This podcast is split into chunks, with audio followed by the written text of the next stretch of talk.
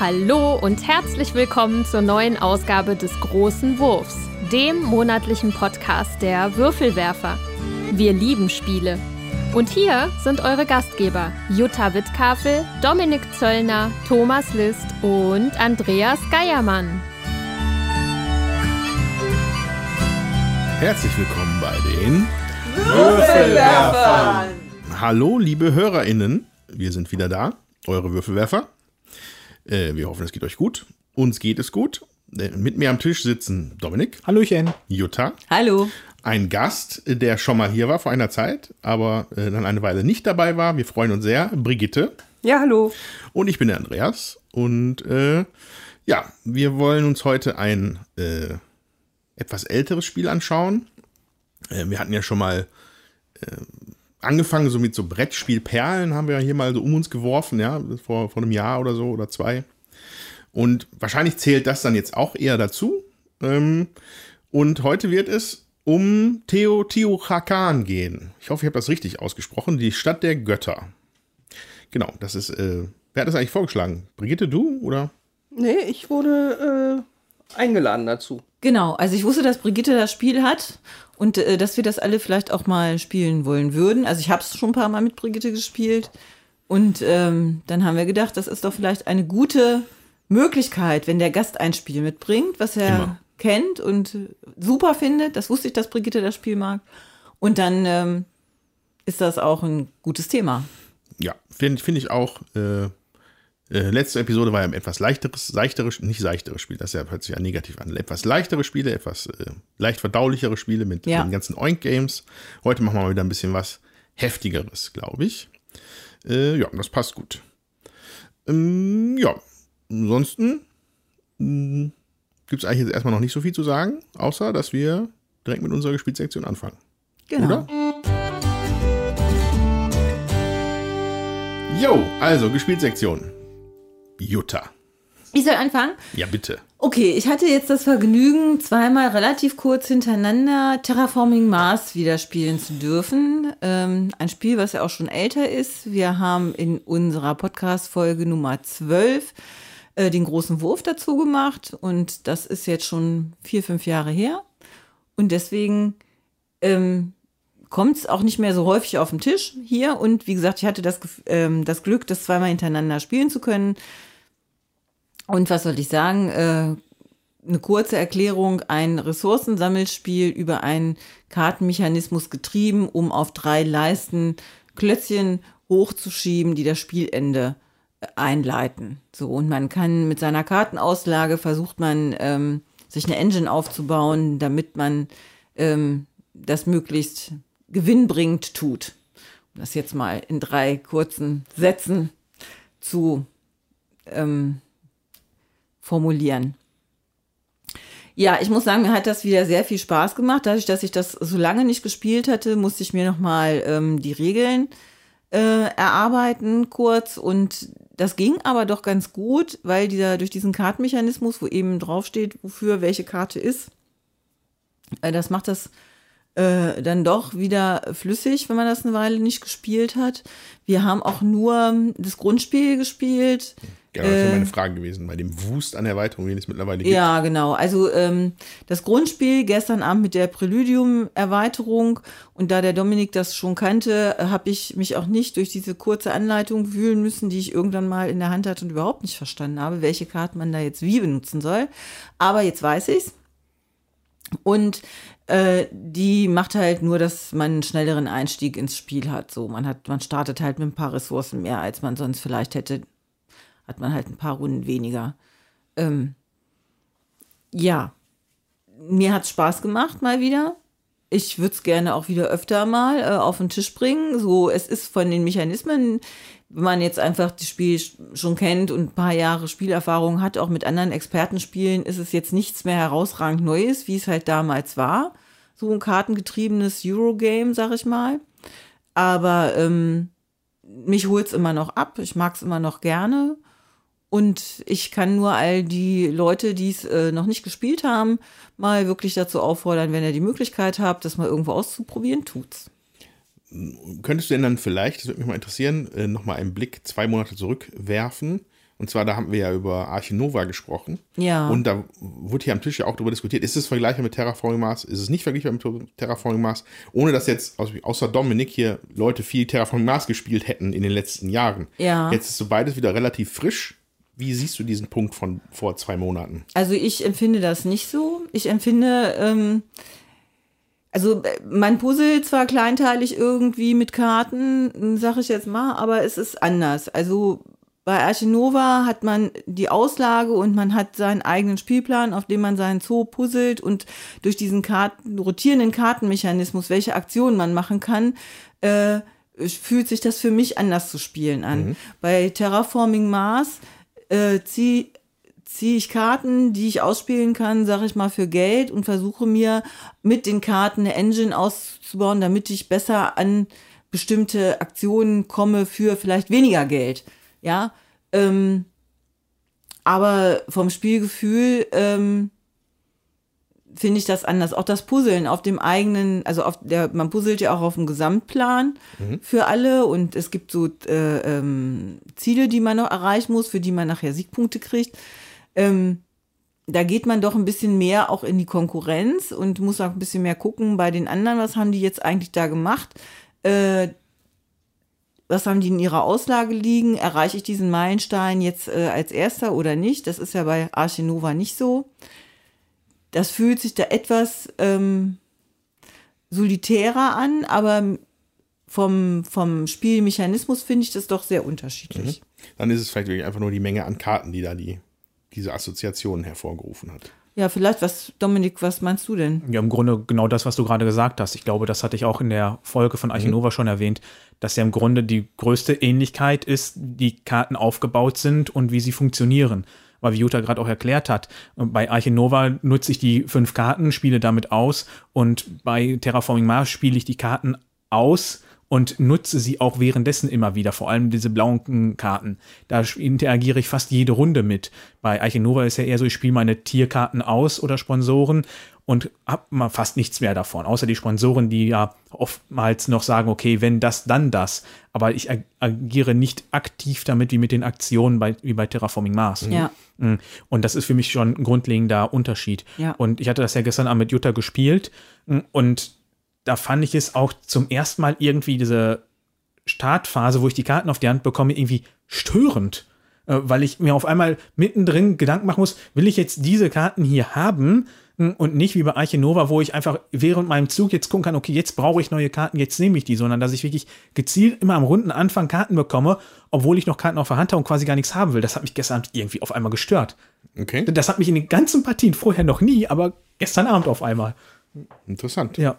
Ja, weil man gar nicht weiß, ob man die Karten dann halt auch braucht. Ne? Also oder man hebt die auf. Also ich hatte auch gestern eine Karte, die habe ich aufgehoben, die habe ich, weiß ich nicht, zweite oder dritte Runde gezogen und äh, habe die aufgehoben bis fast ganz zum Schluss. Hat man dann ewig viele Karten auf der Hand gekauft, die weiß gar nicht, ob man sie tatsächlich braucht oder nicht, auf gut Glück. Und denkst du, hm, das könnte zu meiner Engine passen. Also wenn man jetzt nicht so häufig spielt, Leute, die die Karten schon auswendig können, das ist natürlich was anderes, aber ich eben nicht. Und äh, dann hebe ich die halt auf und äh, ja, ich hatte zum Schluss auch noch irgendwie fünf, sechs Karten, die ich gar nicht mehr ausspielen konnte, weil ich zwischendurch einfach zu viel gekauft hatte. Ja, also das meinte ich jetzt noch nicht mal so, mm, sondern einfach, dass es dann gezwungen war, dass ich jetzt an die Karten komme, sondern nicht im Spiel, während es Ja. mir passt. Das fand ich irgendwie ungewohnt nach den ganzen Archinova-Partien, die ich jetzt in der Vergangenheit hatte. Ja. Mm, Aber nach wie vor bleibt Terraforming einfach ein super Spiel und die sind beide sehr unterschiedlich und Ja. ich würde weiterhin beide behalten, beide spielen. Archinova ist ein bisschen entspannter, finde ich. Also ich kenne Arche Nova nicht und ich habe Terraforming Mars vor vielen Jahren gespielt und ich mag es nicht, um das auch mal zu sagen. Mir war das viel zu kleinteilig, dieses Klötzchengeschiebe von links nach rechts und dann eben auch eine gewisse Willkür bei eben diesen Karten, wo man, finde ich, nicht vernünftig planen konnte und eben viel zu kleinteilig. Also muss ich auch mal jetzt loswerden. Ja, Brigitte ist da eher der konservative Eurogamer, der, da, der das alles. Nein, aber ich finde, das ist ja ein Argument. Also äh, ne, mit was mit was will ich denn äh, arbeiten? Will ich arbeiten mit einer äh, mit einem Spielplan und einer Übersicht, sag ich mal, und Aktion, wo ich äh, alles immer im Blick habe, wo ich das sehen kann, oder äh, lasse ich mich auch überraschen, in Anführungszeichen, mit diesen Karten, wo ich nicht weiß, was ist da drauf und wie wird es sich entwickeln.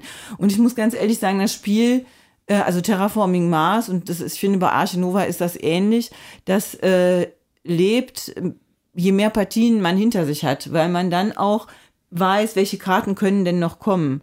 So, und äh, wenn man sich am Anfang überraschen lassen muss äh, oder überraschen lässt, da muss man sich drauf einlassen, dass das eine ganze Zeit lang auch so ist. Und wenn man das einfach nicht mag, dann äh, ist es vielleicht auch nicht die Art von Spiel, die einem liegt oder wo man sagt, das würde ich mir jetzt kaufen.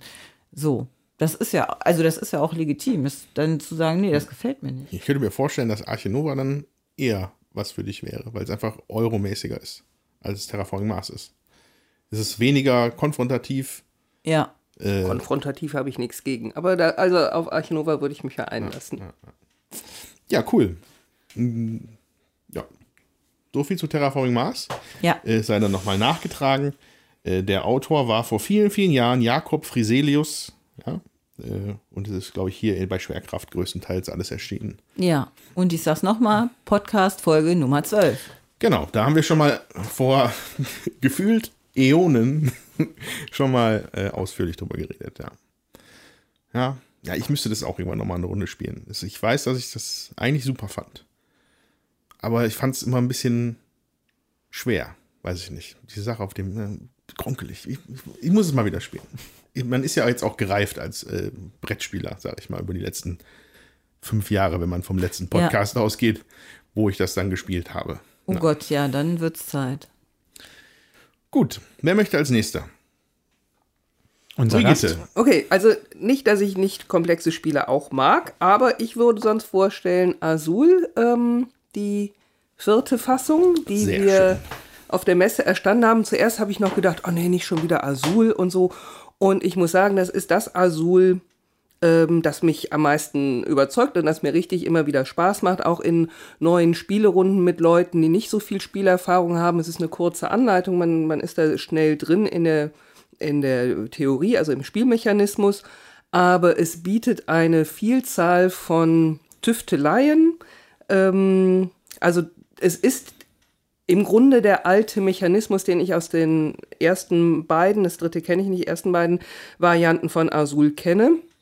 Aber es ist viel, ähm, viel strategischer, finde ich. Man muss, man muss mehr planen und vorausdenken. Es hat natürlich auch eine große Glückskomponente, aber ähm, also welche Steine wann da zu liegen kommen, wenn man, ähm, wenn man äh, auswählen darf.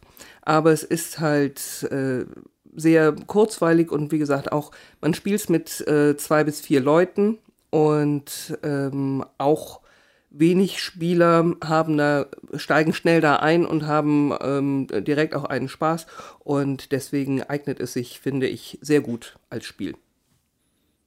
Ja, also wir reden hier von Azul Queen's Garden, ne? Ja, deutsche Version, König, Garten der Königin, weiß ich nicht. Ja, irgendwie ja, so. Ja, ja. Bin gar nicht sicher, ob es das in, in der dediziert deutschen Version gab, glaub weiß ich gar nicht, nicht, aber mehrsprachig, glaube ich. Ähm, ja, mh, mm, das vierte Azul kam 2021 raus. Ich würde das gerne ein bisschen spiegeln, was du gesagt hast. Ich bin nämlich über die Messe gelaufen, 21. Da war sie ja dann mal wieder existent. Und dann denkt man, dachte man sich wirklich, echt noch ein Azul? Wollen, also ernsthaft. Wir haben doch schon drei. Und ich habe halt auch tatsächlich drei, weil ich ein Depp bin. Und äh, dann hat man aber wieder so auf die Tische gelinst und geguckt. Oh, das sieht immer nett aus. Das sieht mal hübsch aus. Was ist das denn? Okay für mich waren die schon immer von der Hap also von der Optik und von der Haptik her fand ich die schon immer total ansprechend. Das war ja. das allererste, also schon ne, diese diese äh, ja was Bakelitstein. Bakelit, Bakelit. Hm.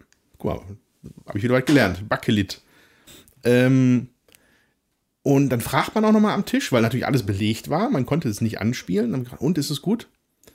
Und dann haben die uns am Tisch schon gesagt, das ist super. Und dann haben wir gesagt, was ist der Kontext? Kennen Sie die anderen auch? Ja, kennen wir. Das hier ist super. Ja, dann habe ich mir gekauft, auf Verdacht.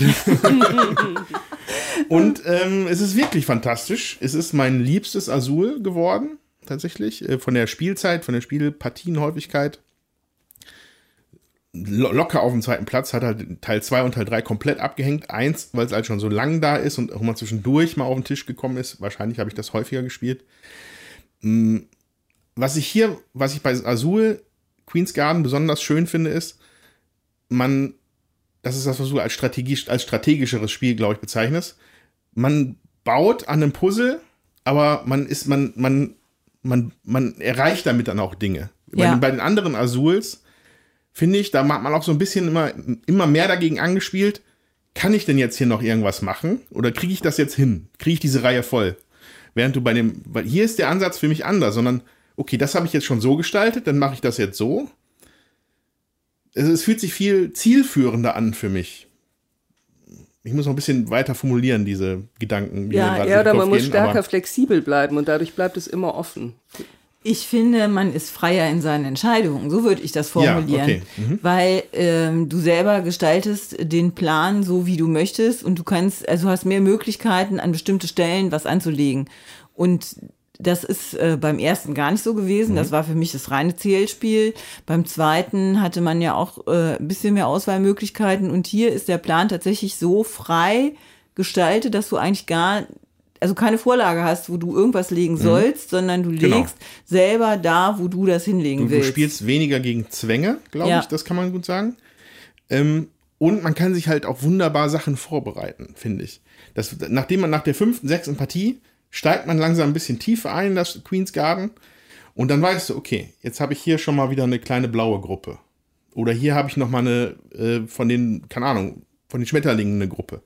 Und dann kombinierst, kombinierst du sie wieder miteinander, weil du einfach das, weil die Endabrechnung da so interessant ist, meiner Meinung nach. Weil halt, ne, es wird immer auf Gruppen geguckt, es müssen dann immer drei entweder der gleichen Farbe sein oder vom gleichen Typ.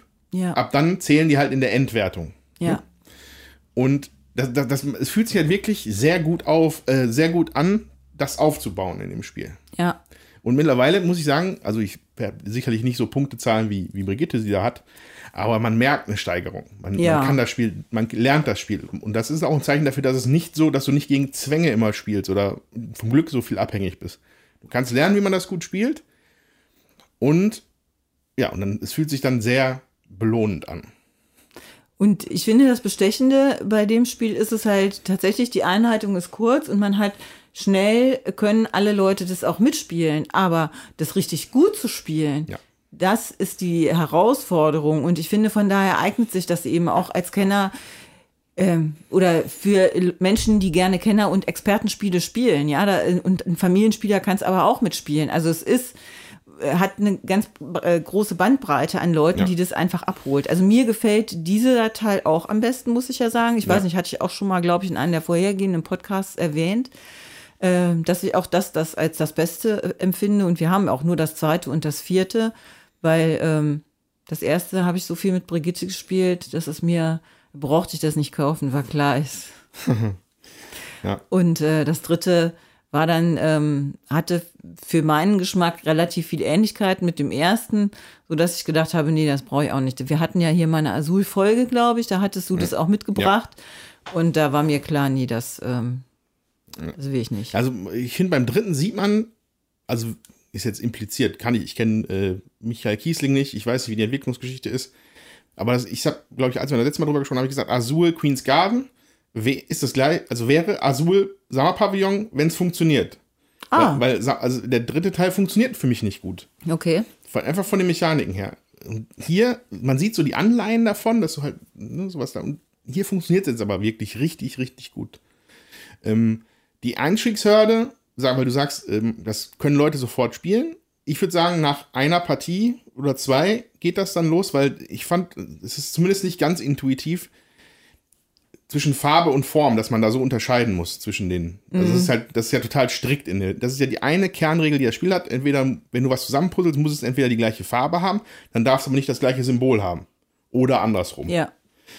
Und äh, das hat mich tatsächlich an, äh, ähm, an, an die, ein Spiel erinnert. Kürkel. Nee, ähm, an das mit diesen Katzen. Äh, Isle of Cats. Nee, auch nicht. Wie hieß denn das? Ach, ähm, ja, Calico. Calico, genau. Also nicht, dass es, weil, einfach weil du auch, weil du dazwischen Form und Farbe unterscheiden musstest. Und das ist nicht ganz einfach. Aber wenn man es einmal drin hat, funktioniert es wunderbar. Azul, Queen's Garden ist immer noch tausendmal besser als Calico, meiner Meinung nach. Ja, da musste mich der, also Calico hat das Haus hier verlassen. Oh, Sehr die Katze schnell. musste raus. Sehr schnell. Miau. Ja, weiß nicht. Also, wenn, weiß nicht, ob einer von euch Calico noch gespielt hat. Also, Nee, aber ich wollte noch anmerken, dass die Erweiterung von Azul 4 Queen's Garden, die es bei der Messe dabei gab, von der ich nicht weiß, ob sie auch frei verkäuflich ist, dass ich die auch sehr gut finde. Es gibt nochmal so einen extra Twist, also man muss ähm, bestimmte Konstellationen äh, sammeln oder die als erste erreichen, um ähm, Zusatzkarten zu bekommen, die man im Grunde als Joker nachher noch verwenden kann. Und das ähm, gibt nochmal so einen extra Run auf bestimmte Konstellationen und ähm, finde ich auch sehr gelungen. ja, die habe ich auch dabei. Am Anfang haben wir es nicht benutzt, dann haben wir es mal benutzt.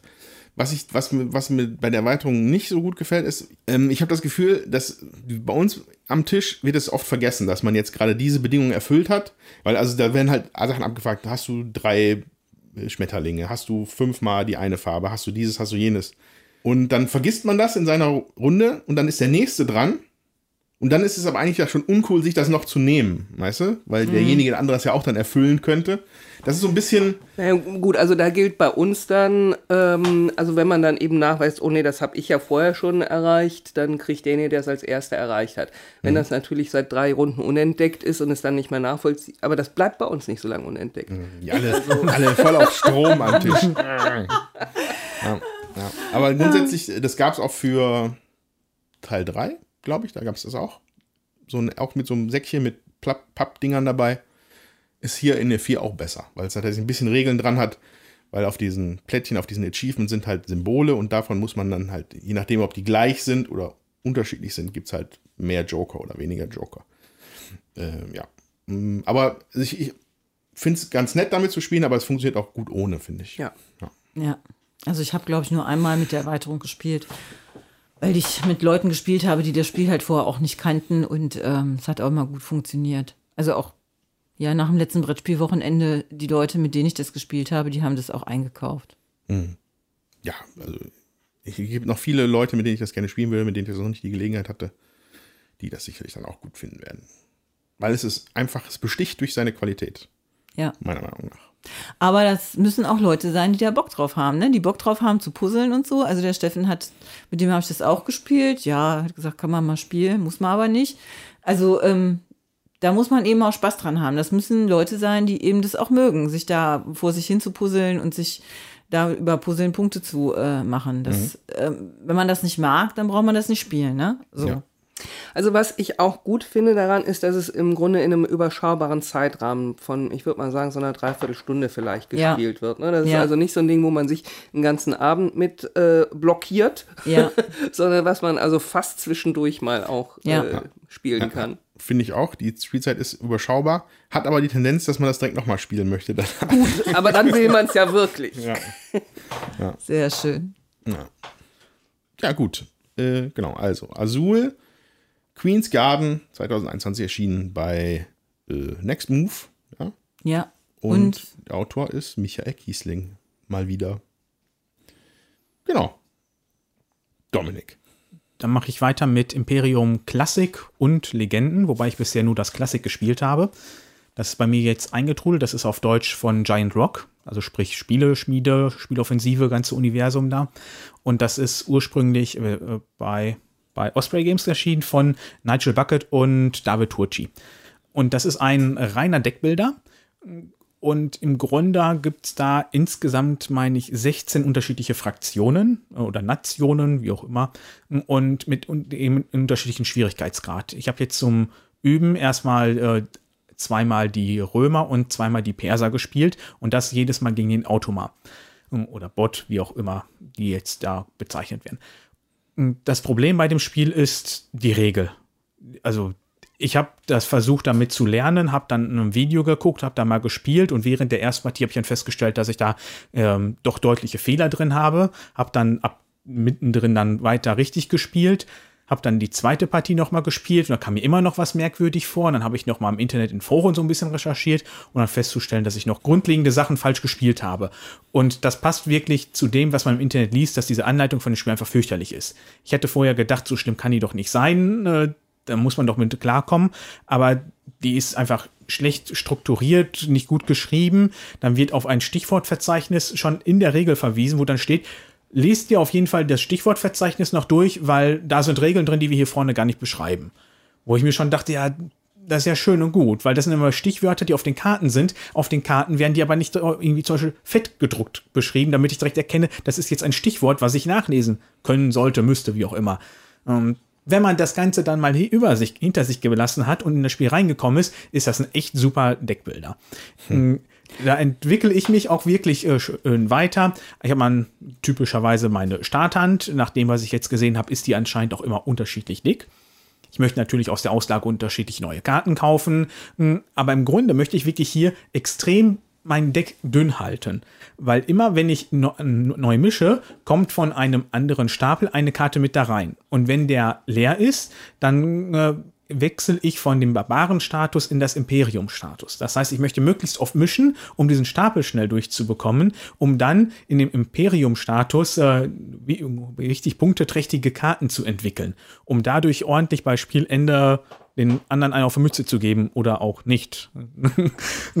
Und das ist echt sehr reizvoll, wie man da vorgehen kann. Ähm, man hat ja zum Beispiel ähm, Gebiete, die kann man auslegen, dann kann man vielfach äh, Karten darunter schieben. Damit nimmt man während dem Spiel sein Deck aus. Wenn man zum Beispiel Karten hat, die man erst als Imperium-Status ausspielen darf, kann man die dann darunter spielen, dann sind die erstmal weg gleichzeitig, je mehr Bevölkerung, äh, nicht Bevölkerung, je mehr Gebiete ich da liegen habe, kann ich mir dadurch neue Ressourcen besorgen, ob jetzt Nahrung oder Bevölkerung. Hm, ich kann die natürlich auch hinterher wieder abräumen, um dadurch mehr Ruhm zu erhalten, um eine äh, punkteträchtige Ruhmeskarte, die mir irgendwelche guten Effekte gibt, zum Beispiel Karten zu erwerben, äh, kostenlos, dass ich da nicht nochmal äh, teure Rohstoffe für bezahlen muss. Hm, und das Ganze ist sehr interessant gemacht. So spielt sich irgendwie ähnlich zu anderen Deckbildern, aber gleichzeitig durch diese unterschiedlichen Stapel und dass ich wirklich das Ziel habe, schnell da durchzugehen, ganz anders. Hm, ich habe jetzt, wie gesagt, nur diese zwei Völker gespielt. Die werden mit der Schwierigkeit 1 von 5 angegeben, wie die zu spielen sind. Und was ich bisher gelesen habe, ist auch, dass die sehr asymmetrisch werden können und sich ganz anders spielen. Und ich bin gespannt, was da noch auf mich zukommt. Was mir schon mal gut gefällt, ist, dass der Bot sehr einfach und zugänglich ist, wenn man, wie gesagt, die ganzen Regeln verinnerlicht hat. Weil da werden unter, äh, werden im Prinzip einfach nur fünf Karten ausgelegt und ich decke die erste auf und dann gucke ich in der Tabelle ähm, nach dem passenden Symbol und dann mache ich einfach nur, was da steht. Das heißt, dann leg diese Karte in die Auslage und bekomme noch einen Marker. Oder schiebe diese Karte in deine Geschichte. Das ist dann quasi, wie ich Karten komplett aussortieren kann, dass sie nie wiederkommen. Hm, und äh, nimm dir dafür die und die Karte neu. Und so gehe ich das einfach nur durch. Also das ist sehr einfach gehalten.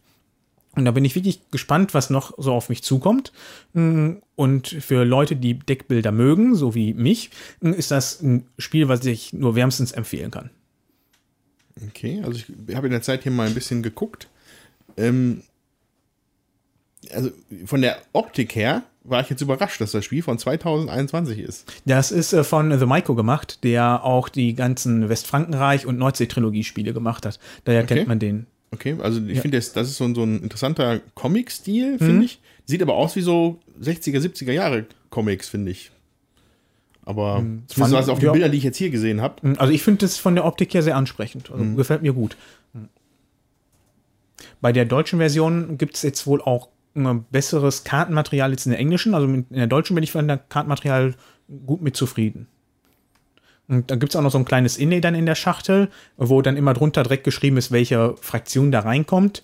Hm, ja, das ist ganz nett. Ich glaube, das wird irgendwann bei mir rausfliegen, damit ich von Imperium Classic und Legenden, das sind zwei einzeln getrennte Spiele, wo im Prinzip einfach nur andere unterschiedliche Völker drin sind, damit alle in eine Schachtel kommen. Deswegen wird das andere, glaube ich, irgendwann rausfliegen. Was macht denn die einen Völker so klassisch und die anderen so legendär? Äh, ich glaube einfach nur der Anspruch. Die, äh, die Klassik sind zugänglicher und nicht so hoch bewertet von der Komplexität wie die anderen. Also jo. von den Völkern her, irgendwie die Kelten, die Makedonier, die Griechen, ja, aber mhm. hier auch die Atlanteaner, ja, da ist die zum, Utopianer, da ist zum Teil eine echte gewählt worden und man hat ja. auch versucht, also während der Entwicklung wurde sich wohl mit den jeweiligen Völkern auseinandergesetzt und man hat versucht, die so ein bisschen dementsprechend nachzubilden. Das gibt auch so ein kleines Heftchen noch mit dabei, wo dann dabei steht, ja, mach das mal so und äh, weil die ja damals in der Geschichte so gehandhabt haben. Wir weisen aber auch darauf, dass manche Sachen halt für die Spielmechanik eventuell angepasst oder geändert wurden. Ja, und dann gibt es halt diese Fantasievölker mit dabei, wie du gerade hattest. Ja, ja, und zumindest, sagen wir mal, ja, die sind wahrscheinlich eher legendär. Man weiß Ja. ja, nicht, ne, sag Ja. ich mal. Also, wenn hier die Minoa, ist ja auch eine Box, äh, die würde ich dann spielen wollen, Mhm. weil auf Kreta, da habe ich sehr schön Urlaub gemacht. Ja. Ja, also hatte ich jetzt vier Partien von, da bin ich sehr angetan und wie garantiert noch des Öfteren folgen. Gut. Gut, das war ähm, Imperium Classics von David Turci und, aber das war der gar nicht, ne? Das war der andere. Ja, Nigel Bucket. Nigel Bucket. So. Dann bin ich jetzt dran, oder was? Ja, Aber ich habe doch gar nichts gespielt. Ähm, ja, seit der letzten Podcast-Aufnahme bin ich leider nicht dazu gekommen, ein Brettspiel in die Hand zu nehmen. Mea culpa. Tut mir leid. Ähm, allerdings war die Zeit äh, bestimmt von einem ähm, kleinen anderen Spiel, was sich Elden Ring nennt. Ähm, ja, das, wenn ihr da draußen was, wenn euch das was sagt, wisst ihr, wovon ich rede. Ähm, sollte jetzt nicht Bestandteil dieses Podcasts sein, ähm, können wir uns auf Discord mal drüber unterhalten, wenn einer Interesse hat. Äh, ja. also für die Unwissenden, es handelt sich um ein Videospiel. Genau, in einem Open-World-Universum. Was gefühlt alle spielen gerade. Also ich weiß, dass das hier zu Hause ist auch eingezogen und der Steffen spielt. Ja. Was mich sehr überrascht hat. Wieso? Weil ich glaube, dass Steffen nicht so gerne Spiele spielt, die dann unter Umständen seine Zeit gefühlt verschwenden. Ja, aber der spielt das dann vielleicht nicht bis zum Ende oder braucht er zwei Jahre, bis er Ja. durch ist. Aber das macht ja nichts dann. Also mein Mann hat es sich auch besorgt, aber der findet es zu blutig, obwohl er das Blut direkt abgeschaltet hat. Dann äh, wünsche ich ihm noch eine gute Reise in dem Spiel. Es wird immer schlimmer. Ähm, es ist sehr, ja, nein, also es ist, es ist einfach in, in einem Dark Fantasy Horror Setting. Da machst du nun mal nichts Okay, dran. ja, das ist Ähm, bitter. und äh, das ist, das, da, die Monster-Designs sind natürlich dann schon teilweise sehr extravagant, würde ich mal sagen. Also Ja. da, da denke ich mir als lang, lange erfahrener Computerspieler und äh, Horrorfilmgucker, denke ich mir schon manchmal, ai, ai, ai, ai. Okay. Äh, also das ist, aber das passt, aber das gehört zum Spiel. Also das ist halt nicht, nicht jetzt der, das ist jetzt halt nicht einfach nur Blut und Gedärme zum Zweck, Selbstzweck. Das ist halt, ist, soll halt einfach ein dunkles Horror-Fantasy-Setting sein. Und das ist auch sehr effektiv. Ja. Ab wie vielen Jahren ist denn das Spiel? Ja, sagst du was? Das ist ja immer ein bisschen was anderes, ne? Bei, bei Computerspielen. Ich gucke mal kurz Wird nach. ja mindestens 16 sein, oder? Ja, und das finde ich Ah, jetzt ich denke, einfach. denk, 18 tippe ich mal nicht. Ich finde es halt einfach wichtig zu wissen, weil ich meine, USK es 16. gibt ja viele Leute, die das eben auch hören. Ähm, oder wo die Kinder dann sagen, boah, das habe ich gehört und so. Und ja, das ist dann schon auch wichtig, finde ich, dann nochmal darauf hinzuweisen. Also, Also es, ab gibt 16. eine, es gibt eine äh, Altersempfehlung ab, ab 16, beziehungsweise Freigabe. Ist ja nicht meine Empfehlung, ist ja ein Computerspiel, da gibt es ja dann Mhm. Regelungen. Äh, ja, ja, ja, unter 16 sollte man vielleicht auch was anderes spielen. Genau. Ja, aber so viel dazu. Äh, möchte jemand anders? Du wolltest noch vielleicht was sagen, ne, Brigitte?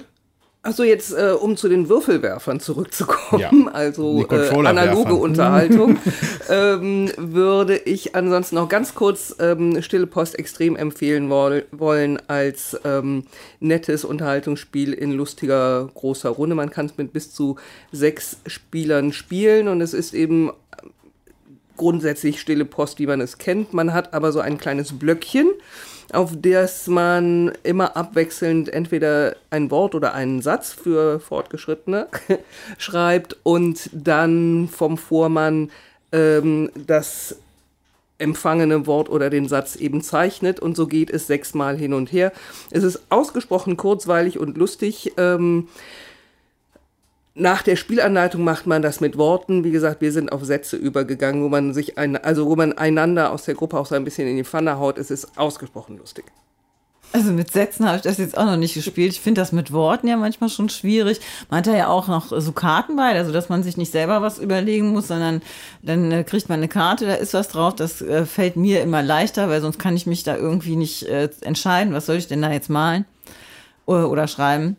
Und ähm, ja, ich finde das auch cool. Der Dominik hatte das auch mit, glaube ich, zum letzten Brettspielwochenende. Ja, genau. Und äh, wir haben alle echt Spaß gehabt. Ja, da hörte man im Grunde von irgendwo immer was zu lachen und dann wusste man, welches Spiel gerade auf dem Tisch ist. Ja. Das ist, ich glaube, gut angekommen und alle fanden es sehr spaßig. Ja, ja. Ist auch einfach schön für klein und groß. Ne? Also man sollte halt lesen können, vielleicht auch ein bisschen flüssig und äh, lesen und malen können. So ab acht würde ich jetzt mal sagen. Und es ist echt witzig. Und die Ausrede, ich kann nicht malen, das ist ein, ein Qualitätsmerkmal, dass man daran, was man mitspielen muss eigentlich. Weil je schlechter man malen kann, umso mehr Spaß kommt dabei auf. Und da zähle ich mich mit zu. Interessanterweise gibt es keinen Autor für das Spiel. Designer uncredited. Artist uncredited. Tja, Weiß nicht, wer das als erster erfunden hat. Also irgendeine Firma, irgendein Verlag. Ich glaube, auf Deutsch ist es bei Goliath. Kann sein, ja. Also ich kenne auch keine Gruppe, der es noch nicht Spaß gemacht hat. Es kommt immer gut an. Manche Leute muss man leider so ein bisschen überreden, weil die sich so anstellen, von wegen, ich kann nicht malen oder so. Hm, Aber schon sehr spaßig. Gut. Sonst noch was? Oder wollen wir jetzt mal über, sollen wir mal übergehen? Nach kö- Mexiko. Ich könnte noch kurz über Food Chain Magnet was erzählen. Ja, gib uns da doch mal ein Update. Ein Update, ja. Ähm, das wird nicht sehr qualitativ hochwertig sein, weil das bei mir jetzt auch gut zwei Jahre im Schrank selber lag und ich es jetzt dann mal wieder rausgeholt habe. Das war meine erste Partie zu viert, vorher leider immer nur zu zweit. krass. Und es macht einfach super Spaß. Und Es waren halt zwei dabei, die es noch gar nicht kannten, die ja, da haben wir versucht, am Anfang so ein paar Hinweise zu geben, aber ja, das funktioniert halt bei dem Spiel halt irgendwie auch nicht. Die Meilensteine hatten wir direkt mit dahin zugenommen. Es wird auch von der Regel empfohlen, die sollte man rauslassen und irgendwie auch nur die erste Hälfte der Bankphase spielen. Das, ich weiß nicht, das lerne ich das Spiel so überhaupt nicht kennen. Das macht keinen Sinn von der entweder ganz oder gar nicht, bin ich da der Meinung. Und Brigitte, die nickt gerade so da vorne. Ich glaube, ja. Ja, also im Grunde bei Food Magnet, äh, wie der Name schon sagt, jeder hat seine Fastfood-Kette, möchte die aufbauen und dafür muss ich Personal anheuern, das ich anstelle. Das können dann halt entweder Leute sein, die mir erlauben, mehr Leute äh, anzustellen oder weiter auszubilden. Ich brauche natürlich äh, Kellnerinnen, mh, einen Koch wäre vermutlich nicht schlecht, damit ich überhaupt was auf den Teller bringen kann. Mh, Dann kann ich natürlich noch ein bisschen Werbeplakate aufhängen oder im Idealfall mit einem Werbeflugzeug durch die Gegend fliegen. Und damit beeinflusse ich auch so ein bisschen meine Gegner, vor allem mit den Werbeplakaten und beziehungsweise mit den Werbemechanismen überhaupt, weil die bestimmen immer, was die ganzen Leute auf dem Stadtplan, den wir da ausliegen haben, denn überhaupt essen und trinken möchten. Und da wird dann hinterher einfach nur geguckt, welche Marker, Bedarfsmarker auf den Häusern liegen. Und wenn da zum Beispiel ein roter und ein Burger, ein roter Getränkemarker und ein Burgermarker drauf liegt, dann möchten die Bewohner dieses Hauses Burger essen und ein rotes Getränk zu sich nehmen. Und da wird dann einfach geguckt, wer kann das anbieten.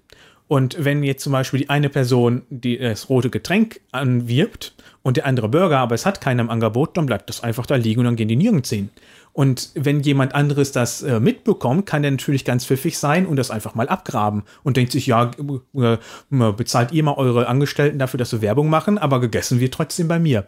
Und das ist halt so ein gemeines und hinterhältiges Spiel, wo du in einer Runde total happy bist, dass du gerade richtig schön abgräbst und die anderen kapieren das dann natürlich und sehen das und holen sich dann einfach entweder genau die gleichen Sachen oder stellen jemanden ein, der einfach dafür sorgt, dass sie bei dir günstiger kaufen können und dann stehst du in der nächsten Runde einfach wie der Dip da und auf einmal kommt gar keiner mehr zu dir.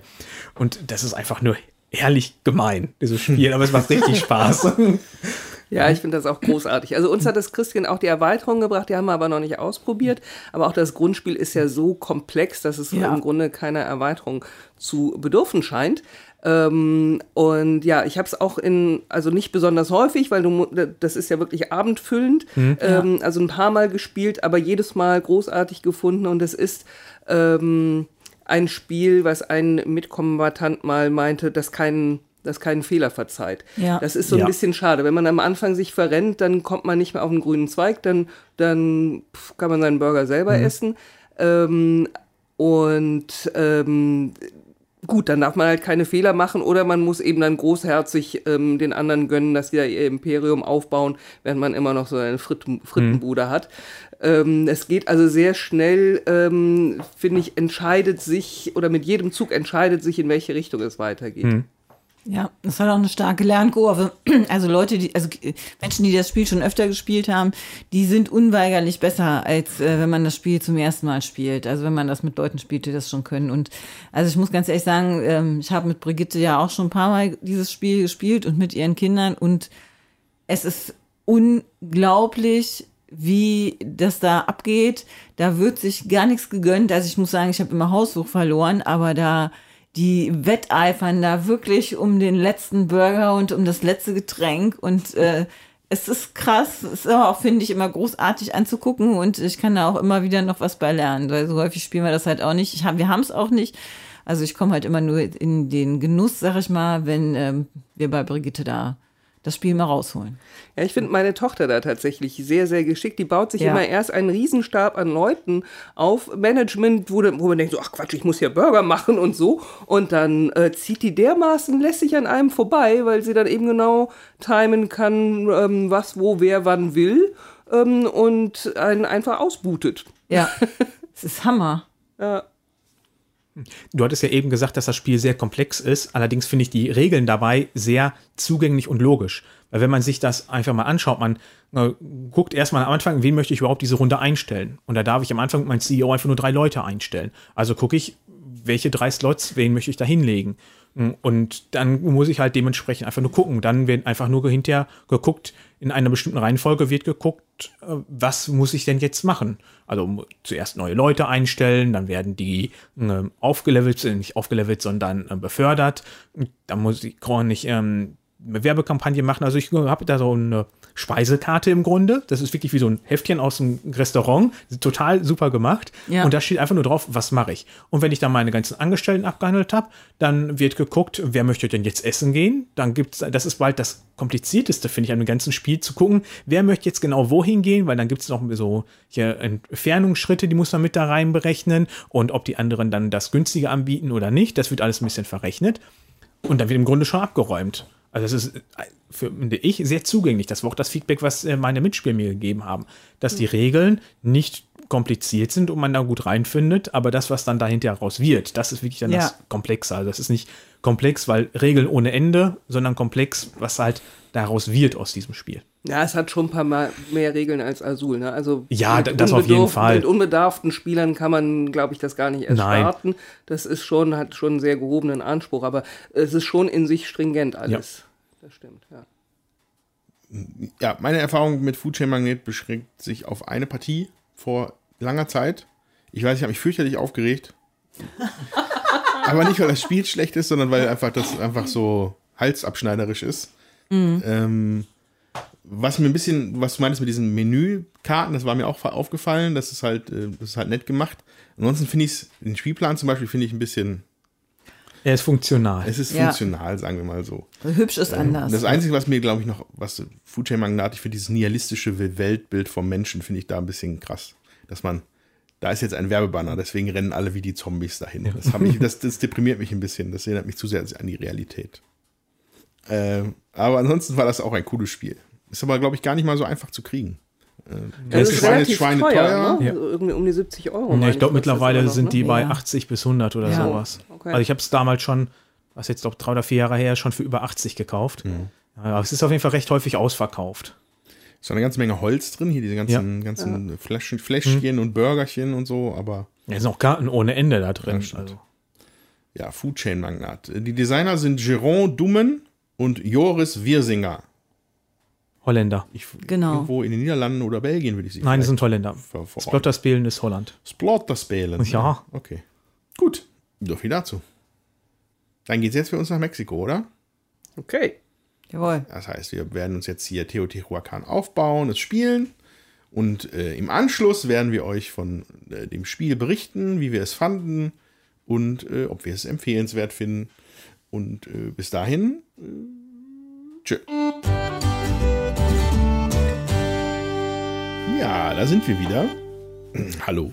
Äh, wir haben jetzt eine Runde Teotihuacan gespielt. Hat einer auf die Uhr geguckt? 2 Stunden 40. 2 Stunden 40 mit vier Spielern. Natürlich, also mit erklären oder war das jetzt ohne? Ohne. Ohne. Okay. Dann ist. Ähm, genau. Und als erstes geben wir euch natürlich einen kurzen Überblick über das Spiel. Äh, genau. Teotihuacan, Stadt der Götter. Ähm, von Daniele Tas Taschini, Taschini. Erschien bei Schwerkraftverlag auf Schwerkraft. Deutsch. Genau. So, und das Spiel entführt uns nach Mesoamerika. mh, was sind das, Inkas? Azteken? Ja, Inkas wären weiter südlich, aber sind das Azteken? Wo sind wir hier? Weiß das einer? Mexiko. Also, also jedenfalls irgendeine Meso mesoamerikanische Hochkultur. Und ähm, ja, wir bespielen einen Spielplan, der so eine Art Stadt darstellt. Äh, der hat acht, acht, acht Felder, acht Platten, die da ausgelegt worden sind. Und in der Essenz ist das ein Rondellspiel, kann man sagen. Also jeder Spieler hat eine Anzahl an Würfeln. Die sind, das sind quasi seine Arbeiter. Und mit denen geht es immer reihum um die Plättchen rum. Und äh, der interessante Kniff dabei ist, dass die Würfel äh, sich, also es, man wird auch, man schaut auf die Augenzahl, die, das ist das sogenannte, könnte man sagen, das Alter des Arbeiters, das man, dass der Alter, dass der Arbeiter hat. Und ähm, je älter er ist, desto stärker sind auch die Aktionen, die er auf, unter Umständen auf dem Feld auslösen kann. Ähm, das also die, die, die Zahl ist also ein Aspekt und der andere Aspekt ist die Menge der eigenen Würfel auf dem Feld. Um halt zu definieren, wie viel man als Beispiel zum Beispiel im, weiß nicht, ob es der Steinbruch ist, aber da, wo man halt die Steinressource herbekommt, ähm, geht man dann nur mit einem einzelnen Würfel darauf, äh, gibt es entweder einen Siegpunkt, einen Stein oder zwei Steine, abhängig von der Augenzahl. Ähm, wenn du schon mit zwei Würfeln, wenn du schon einen dort hast und dann dazu kommst, gibt es dann einen Stein, zwei Steine, zwei Siegpunkte und drei Steine. Ähm, da wird allerdings geguckt auf die Augenzahl des niedrigsten Würfels deiner Farbe. Grundsätzlich geht es auch bei dem Spiel dann darum, Siegpunkte zu, äh, einzuheimsen. Wir haben eine Kramerleiste, eine klassische um das Spiel herum, um das Spielfeld herum und in der Mitte äh, ist eine gewaltige Pyramide, die wir jetzt zu, sagen wir mal, drei Vierteln, glaube ich, aufgebaut gekriegt haben, aber nicht ganz komplett gehabt haben zu Ende der Partie. Und äh, ja, aber jetzt die, so die Definition der eigenen, einzelnen Felder, die, dafür gebe ich mal an den Dominik weiter. Ja, also wir haben, wie Andreas eben angedeutet hat, diverse Felder, wo wir Rohstoffe erhalten. Die funktionieren auch alle wie der Steinbruch, wobei die anderen beiden wären dann nur noch eine Goldmine und ein ja, Holzfällerwerk. Und dann gibt es zusätzlich zum Beispiel noch das Alchemiefeld, wo man einfach gewisse Sachen erforscht und dann bekommt man einfach nur zusätzliche Boni, wenn man eine Aktion ausführt. Also zum Beispiel haben wir noch eine Tempelleiste, da man, wo man weiter vorschreitet, die ist ähnlich zu anderen Spielen auch. Je weiter man hochkommt, umso mehr gibt es Boni. Hier sind das dann jetzt halt Kakao, die benötigt man immer, um zu bezahlen, gewisse Aktionen überhaupt ausführen zu dürfen. Siegpunkte oder man darf sich beliebige Rohstoffe nehmen. Und durch diese Alchemie darf man dann halt zum Beispiel da hochgehen oder man bekommt zusätzliche äh, Siegpunkte oder man bekommt automatisch einfach immer einen Rohstoff mehr von denen, die man auf den anderen Feldern erwirtschaftet. Und die, dann gibt es noch drei Felder, wo man dann wirklich Punkte macht. Das wäre einmal ein Feld, wo man Häuser baut. Äh, da platziert man einfach ein Haus drauf, je nach Anzahl der Würfel wieder auf einer unterschiedlichen Ebene und unterschiedlich vielen Siegpunkten. Dann gäbe es noch das Feld, wo man die Pyramide überhaupt selber baut. Hm, ja, da baut man im Grunde die Pyramide, je nachdem, mit äh, wie vielen Arbeiter man da steht, davon unterschiedlich, unterschiedlich viele Steine platzieren. Und je nach Höhe man das, äh, die platziert, muss man unterschiedlich viele Rohstoffe bezahlen, hm, bekommt aber auch mit zunehmender Höhe auch mehr Siegpunkte dafür. Und das letzte Feld, was Siegpunkte gibt, ist für sogenannte Verzierung an der Pyramide notwendig. Da werden kleine Pappmarker auf die Pyramide gelegt, wodurch ich dann äh, ebenfalls wieder äh, Siegpunkte bekomme und eventuell Fortschritte auf den äh, Sieg auf den äh, Technologie- oder Tempel leisten. Und das letzte ist einfach ein kleines Feld, wo man immer startet mit seinen Würfeln. Wenn die zu alt geworden sind, dann sterben die und werden da wieder neu eingesetzt. Und da gibt es sonst so kleine Felder, wo man einmal Effekte machen kann, um im, zum Beispiel Rohstoffe umtauschen in Kakao oder Kakao in Rohstoffe. Das sind im Grunde jetzt die einzelnen Felder, wo man was einsetzen kann.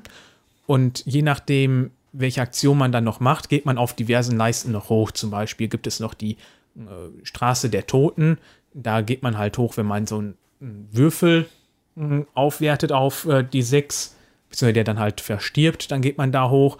Hm, oder es gibt eine Tempelbauleiste und diese Leisten geben dann halt nach jeder Runde nochmal zusätzliche Punkte, wovon wir drei Runden insgesamt spielen. was über so einen, einen sogenannten Eclipse-Wanderweg dargestellt wird. Da ist einfach ein Zielmarker und der weiße Marker läuft dem entgegen und der macht nach jeder Runde einen Schritt und zusätzlich einen Schritt, sobald ein Würfel äh, verstirbt, also auf die 6 aufgewertet wird. Das sind jetzt im Grunde die einzelnen Aktionen, die, ich glaube, soweit ausreichend sind jetzt erklärt, dass man uns folgen kann, was wir jetzt dann und so noch besprechen möchten. Ja, also wichtig ist dieser äh, Bau der Pyramide. Ähm, da, da ist ein allgemeinerer Punkt dran. Ähm, könnt ihr sagen, ob mir da zustimmt, aber ich glaube, dass, dass ein Faktor bei dem Spiel ist, alles, was Siegpunkte gibt, ist begrenzt. Sagen wir. Insofern, dass halt, ähm, die, also, dass du nicht immer beliebig viel gleich viele äh, Siegespunkte aus dem Nichts generieren kannst. Ähm, da heißt wie folgt: Auf der Hausbauleiste, äh, hatte Dominik ja gesagt, da platziert man Holzhäuserchen. Das kostet in der Regel immer zwei Holz, aber der Erste, der das macht, ähm, hat am meisten Siegpunkte davon. Und das wird immer weniger hinten raus und die Häuser werden auch nicht abgeräumt. Ne? Also das, da, da, der, frühe Vogel fängt den Wurm in dem Fall. Ähm, beim Pyramidenbau wiederum äh, sind immer drei Felder, äh, drei Bausteine ausgelegt. Das sind so relativ große, dicke, weiße Holzplättchen, ähm, auf denen vier Symbole zu sehen sind. So. Und wenn man so ein Ding einpuzzelt, schaut man immer, wie viele passende Symbole man überdeckt. Äh, und dafür gibt es dann Siegpunkte halt. Ne? Also da muss, also nicht jedes Teil gibt dir halt gleich vier Punkte, wenn es, wenn es eingebaut ist. Wenn es eingebaut ist, dann ist es halt eingebaut. Dann kann es kein anderer mehr einbauen. Das gleiche gilt auch für die Verzierungen. Ähm, die sind dann auch, zumindest in einem gewissen Maße, äh, situationsabhängig. Also die, die Siegpunktgeneration ist da situationsabhängig, insofern, dass man halt noch neben diesen Standardpunkten, die man bekommt, ich glaube, für den, für den Bau der Pyramiden sind es irgendwie, da sind Würfel drauf, aber drei, fünf oder sieben Siegpunkte plus das, was das Puzzeln dir bringt. Und bei den äh, Verzierungen sind es immer drei Siegpunkte plus das, was dir die, das, der Puzzle-Aspekt dort bringt. Allerdings kann man diese Elemente dann verstärken, indem man diese Alchemie-Sachen baut. Äh, was für mich da ein sehr, sehr essentieller Punkt in diesem Spiel ist, dass man halt äh, diese Alchemie-Technologien sich da aneignet, äh, weil dadurch einfach dann ja, einfach viel besser werden, die Aktionen. Ja. Ja, wichtig zu sagen ist auch bei diesen Bausachen ist es so, bei den Verzierungsplättchen kann man immer nur eins bauen. Bei den Bausteinen an der Pyramide kann man maximal drei bauen weil ja immer drei ausliegen und das wird während des eigenen Bauvorgangs nicht nachgelegt. Mhm. Aber ist ja eh maximal, es sei denn, ist noch irgendein Spezial freigeschaltet oder so, aber drei wäre auch das Maximum. Ja, mehr wie drei geht ja, nicht. Genau. Und dafür müsste man dann auch schon zwei Würfel dort haben, um dann mit dem dritten Würfel die Aktion zu machen, um drei Plättchen zu bauen. Ja. Das sollten wir vielleicht noch erklären, wie man denn überhaupt die Aktion auswählt. Mhm. Und zwar haben wir zu Beginn drei Würfel, die werden auf diversen Plättchen verteilt, je nachdem, was man am Anfang für Startfelder sich aussucht und Ressourcenboni. Und wir starten immer mit einer 1. Und immer wenn ich jetzt auf ein neues Feld setze und ich mir für die Hauptaktion entscheide, führe ich die dementsprechend aus und anschließend wird der Würfel um 1 erhöht. Wenn ich dort dann den zweiten platziert habe, habe ich ja zwei dort, dann darf ich mir aussuchen, welchen ich erhöhe und ich darf immer nur drei Felder weit gehen. Das heißt, ich muss zwangsweise immer im Kreis hier rumlaufen, dieser Rondellmechanismus, wie ihn Andreas eben genannt hat. Und ich kann mir nicht, wie man das sonst von äh, Worker Placement Spielen kennt, einfach irgendein Feld beliebig aussuchen. Sondern ich muss hier auch ein bisschen planen, welche Aktionen sind wie gegliedert, dass ich eventuell gucke, dass ich so eine Kombination habe, dass ich die Felder immer wieder besuche. Und so funktioniert das dann halt reihum und man kann sich das Ganze auf bis zu vier Würfel erhöhen. Wenn man nicht die Hauptaktion macht, kann man noch die Nebenaktion machen. Das wäre dann, dass man sich Kakao holt, weil man muss immer Kakao dementsprechend bezahlen, wie viele Arbeiter schon vorher da auf dem Feld sind. Das heißt, man braucht das quasi einfach nur zum Ernähren der Arbeiter. So würde ich mir das jetzt mal erklären. Die alten Naschkatzen. Ja, äh, ja genau. Und da, da trifft es dann auch schon einen Kern dessen, was das Spiel interessant macht, meiner Meinung nach. Das ist halt diese Sache mit diesem, mit diesem Rondell. Ja? Ähm, äh, wir sind hier mit vier Spielern unterwegs gewesen, das heißt, vier verschiedenfarbige Würfel sind unterwegs. Ähm, und je nachdem, wo sich gerade alle befinden, ähm, werden Aktionen auf den Feldern teilweise sehr Kakao-lastig. Also man muss da viel für bezahlen, um die Hauptaktion machen zu können. Ähm, auf der anderen Seite der Medaille kann man aber auf diesen Feldern aber auch halt möglichst, also ein Maximum an Kakao halt einnehmen. Man hatte die Hauptaktion nicht mehr. So, und da, das ist halt ein Teil des Ganzen und das geschickte Manövrieren und Hochdrehen der Würfel ist halt auch ganz wichtig und es ist auch das, was das Spiel interessant macht. Ähm, ne, also für in der Regel ist, wenn du die Hauptaktion auf einem Feld machst, ist der Würfel danach ein höher. So. Ähm, dadurch kann er in der nächsten Runde, wenn du ihn wieder weiterziehst, eventuell viel effektiver sein auf dem nächsten Feld. Ne, also die, die Grenzen sind, glaube ich, immer, wenn die auf 1 sind, ist die unterste Stufe, 2 und 3 ist die mittlere Stufe und 4 und 5 ist die höchste Effizienzstufe, die sie mitbringen. Und ähm, ja, das dann gepaart, dass auch noch die Menge der Würfel, die da bereits sind, mit in die, in die Bewertung der Hauptaktion einfließt, macht das da, ja, also interessant, taktisch spannend, so dass man halt seine Würfel da ordentlich navigiert und äh, dass man sich halt, man muss halt, sagen wir mal so zwei, drei Züge im Voraus hier ein bisschen denken, um halt wirklich das Effektivste rauszuholen aus den, aus den Hauptaktionen, ne? Was war denn jetzt so dein Ersteindruck? Du hast das jetzt zum ersten Mal gespielt, Andreas? Ähm, ja, also ähm, ich, ich, ich war jetzt noch gar nicht so weit, tatsächlich auf die, auf die Bewertung einzugehen, sondern erstmal nur so auf die bemerkenswerten Elemente, sag ich mal. Mhm. Ähm, ja, vielleicht möchte ich immer noch andere erstmal sein. Ja, was macht denn das Spiel für dich so interessant, Brigitte? Welcher Mechanismus? Ich wollte jetzt nicht auf den Mechanismus eingehen, sondern erstmal auf die Schönheit dieses Spiels. Ich finde dieses Spiel wirklich ausgesprochen schön. Haptisch schön, Material hochwertig. Diese Pyramide ist, ich glaube, das sind auch Bekalitsteine vielleicht. Nee, das, nee, ist, Holz. das ist Holz. Das sind Holzsteine, mhm. was ja auch sehr schön ist. Ähm, auch Holzhäuschen, Holzklötzchen. Ähm, Holzsteine. Es ist, ähm, es ist ein relativ großes Brett, wo man ähm, auch in so natürlich gedeckten Farben alles gut symbolisiert wiederfindet. Ähm, und das finde ich ist einfach schon mal eine, eine, eine, Freude, ein schönes Spiel zu, zu spielen. Ähm, taktisch finde ich es deswegen interessant, weil es immer wieder neue Optionen gibt. Ähm, man muss flexibel bleiben. Es mag ich an Spielen, wenn man, wenn man seine Taktik äh, anpassen muss, ähm, je nachdem, was die Mitspieler so machen.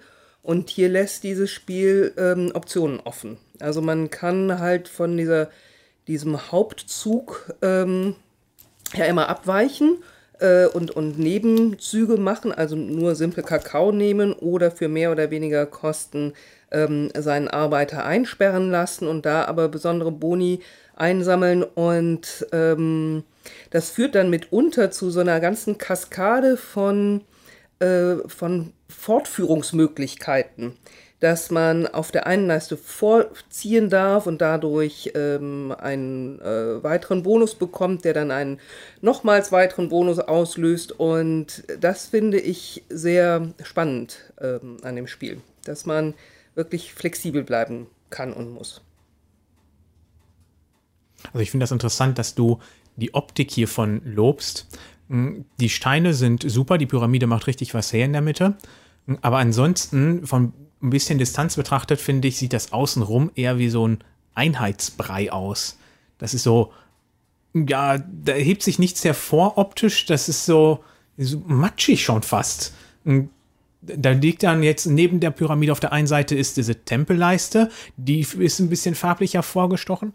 Auf der anderen Seite daneben ist das jetzt eher schon so recht gräulich gehalten und alle Tableaus sind am quasi außenrum so einen bräunlichen, verzierten Rand und in der Mitte sind die eher so hell beige gehalten und dann ein paar Symbole. Weiß? Dunkelweiß, ja, also die Optik hätte ich jetzt hier nicht in Aber meinem Fall positiv hervorgehoben. Ja.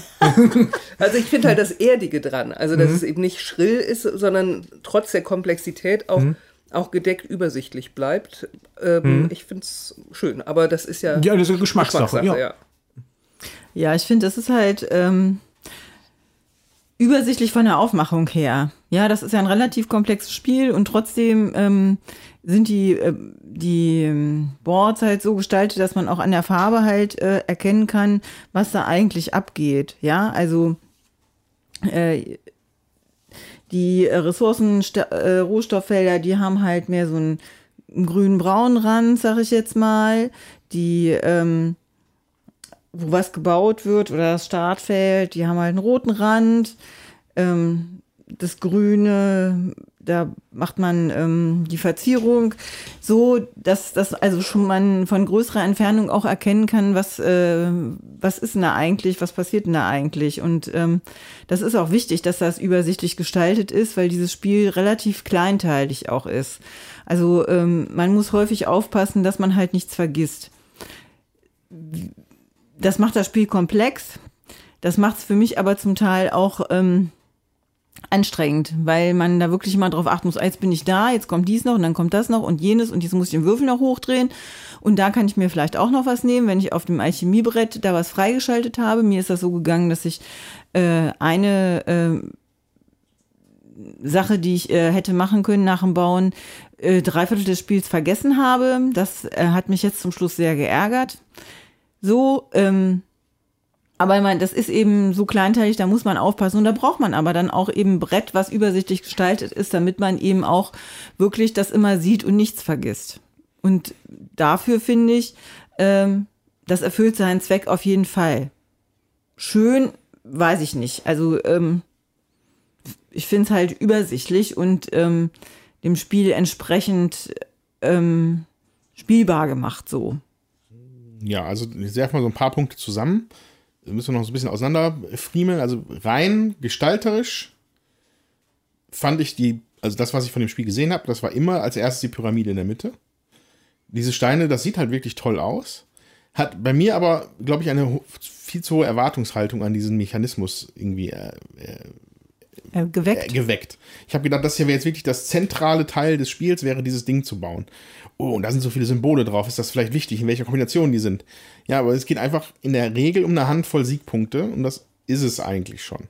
Und dann fand ich es relativ schnell eher mühselig, mir diese ganzen kleinen Symbole anzugucken. Ähm, für ja, zwei, drei Punkte mehr, die man dadurch dann bekommt. Ich meine, das soll, muss man machen, aber das war, ich hätte da irgendwie andere Erwartungen geweckt. Bei so einem Centerpiece hatte ich gedacht, das wäre jetzt irgendwas total Spannendes. Also ich musste auch an, an Zolkin denken mit diesen Rädern. Das wiederum ist was, das was total Cooles, wie ich finde. Diese, das ist was richtig Besonderes, so ein Hingucker, dieses Ding in, das war ja das, ne, mit den Rädern. Ja, Gleiche, gleiche Auto auch, wenn mich nicht alles täuscht. Ähm, da ist die Pyramide jetzt so ein bisschen für mich hinten übergefallen, leider.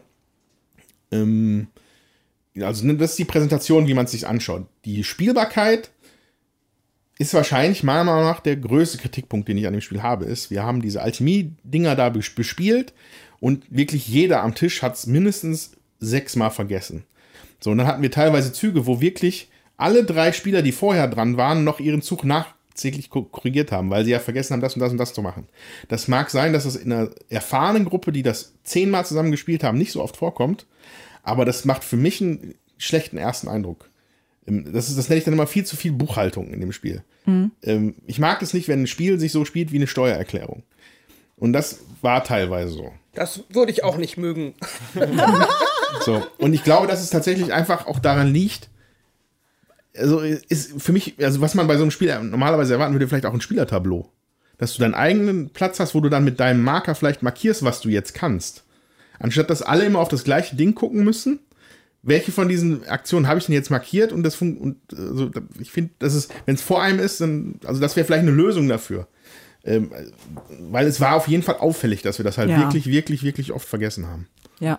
Also ich hatte das vor einem, ungefähr einem Jahr zum ersten und bis dahin einzigen Mal gespielt mhm. und da haben wir das auch so oft vergessen, dass mir das so in Erinnerung geblieben ist, dass ich heute mir direkt gesagt habe, das lasse ich außen vor, weil ich habe keinen Bock, da ständig dran zu denken, was muss ich jetzt hier noch machen und, und äh, vergesse ich das weil mir das so negativ in Erinnerung geblieben ist. Und das, was du gerade meintest mit dem eigenen Spielertableau, da könnte ich mir vorstellen, ist das Problem, dass das ganze Tableau ist so variabel aufgebaut, dass du hier jetzt Plättchen anders drauflegst und auf die Plättchen wieder andere Plättchen und davon gibt es halt auch nicht immer, immer die gleichen im Spiel, dass du wahrscheinlich, äh, wenn du ein eigenes Spielertableau hättest, gar nicht mehr da durchblicken würdest, was habe ich jetzt überhaupt im Spiel oder du müsstest dann wieder ein eigenes Spielertableau haben, was auch wieder variabel ist. Mhm. Das könnte ich mir dann sehr kompliziert dann dahingehend wieder vorstellen. Also ich glaube tatsächlich auch, dass es ähm, eher eine, eine, Übungssache ist. Also bei mir ja. ist auch ewig lang her, dass ich das mhm. Spiel gespielt habe. Und jetzt im Moment bin ich so, dass ich denke, boah, ich hätte direkt, wo wieder alles frisch ist im Kopf, Lust, das nochmal zu spielen, ähm, weil ich jetzt wieder mehr in diesen Mechanismen drin bin. Mhm. Ähm, und ich glaube dann, wenn man wieder ein bisschen drin ist, vergisst man das auch nicht so schnell. Ja. Ja, nicht so schnell, aber ich befürchte was, dass es dann immer noch vorkommt. Aber, gut, aber man kann natürlich und dann auch sagen, ne, also theoretisch zumindest als Spiel mal Hardcore, vergessen ist vergessen, ja. Was ah, du nicht ja, machst. Aber, aber, wir hatten jetzt hier in der Runde schon gehabt, Jutta hat sich fürchterlich geärgert darüber, dass sie ihre Aktion einige Male vergessen hat. Ähm, weil die Dinge auch wirklich sehr, sehr stark sind. Das hatte ich, glaube ich, ja. vorhin kurz gesagt. Ich mhm. finde, die sind essentiell für, ja. oder ich habe es im Vorgespräch gerade gesagt. Mhm. Die, diese Alchemietechniken, Technologien, Technologieplättchen sind essentiell. Also das ja. Beispiel, das beste Beispiel vielleicht ist das eine Plättchen, was äh, die, das Siebener, die Siebener Platte, also die Verzierungsplatte. Bei der Verzierungsplatte bekommst du standardmäßig drei Siegpunkte plus das, was dir der Puzzle-Aspekt bringt. Wenn du hier die Technologie dafür freischaltest, sind es nochmal vier Siegpunkte on top. Also mehr als 100 Prozent, was dir die Aktion normalerweise gibt. Ja. Äh, und die sind gefühlt alle so in der Richtung. Ja. Also das sind halt welche, die extra Siegpunkte geben. Das sind welche, die dann bei jedem Mal, wenn du auf den Platten eine Aktion machst, dich in den Tempeln hochschicken, in den, auf den Tempel leisten oder dir jedes Mal eine Ressource und einen Siegpunkt geben. Äh, also das hier habe ich zum Beispiel gerne genommen. 2, 3, 4 sind die Platten zur Ressourcengenerierung. Und die Technologie führt dazu, dass du zusätzlich einen Kakao bekommst und einen Siegpunkt. Das heißt, unter Umständen bezahlt sich die Aktion selber. Das heißt, du musst nicht in, ins Kakao-Minus gehen in der Aktion. Ja. Und du kriegst konstant Siegpunkte. Ähm, das sind sehr wichtige Aktionen, die man eigentlich nicht vergessen möchte. Da möchte man wirklich Sorge tragen, dass man das nicht vergisst, weil die sind einfach auch zu stark und zu wichtig dafür. Die, ich glaube, dass die sogar Spielstil prägend sind. Ja. Das, was du da bekommst, das ist auch das, was du machen wirst. So, so, so ist es zumindest mir gegangen. Ne? Äh, könnt ihr ja vielleicht anders sehen, aber. Ja, also ich, ich gebe dir durchaus recht, auch dass man dann auf irgendwie diversen Leisten, auf der Straße der Toten oder auf dieser Architekturleiste dann auch noch hochzieht und was auch wesentlich ist und was man im Nachhinein auch nicht mehr richtig korrigiert mhm. bekommt, mhm. äh, weil man dann auch irgendwann nicht mehr weiß, wie viele Plättchen man denn in dieser Runde nur insgesamt angebaut hat und ob man da einen Schritt vergessen hat mhm. oder nicht. Ähm, wobei auch das ähm, über, ja, sagen wir mal, bis zu zehn Punkte, naja, doch, sagen wir, acht Punkte Unterschied macht, ob maximal acht Punkte Unterschied macht, ob du in der ersten Runde ganz vorne bist oder nicht. Mhm. Ähm, klar, insofern ist es schon ein Stück weit kleinteilig, ähm, aber ich glaube, wie gesagt, das ist, wir haben das jetzt alle entweder zum ersten Mal wie ja. du oder lange nicht gespielt. Ich glaube, da ist man trotzdem dann so ein bisschen mehr drin, wenn man es eben mhm häufiger spielt. Und dann geht's auch, dann, dann ist man wahrscheinlich auch nicht mehr bei 2 Stunden 40, sondern dann fließt es irgendwie besser. Also ja, aber diese buchhalterische Tätigkeit ist trotzdem, also ist, ist, ich merke eben auch, dass ich da viel vergesse und man muss wirklich jeden Zug wirklich zu Ende machen lassen und warten, bis der nächste fertig ist. Aber man, also mir geht's so, ich sitze dann schon hier wieder auf heißen Kohlen und will meinen Zug machen, weil ich einfach finde, ähm, also ich mir schon vorher überlegt habe, was will ich eigentlich machen. So, und diese ein, zwei ja, Züge. Du wolltest mich ja immer überspringen. Schon, ja eben, im, Vora im Voraus denke und so, dann ist mir das halt häufig zu lange mit dem Warten.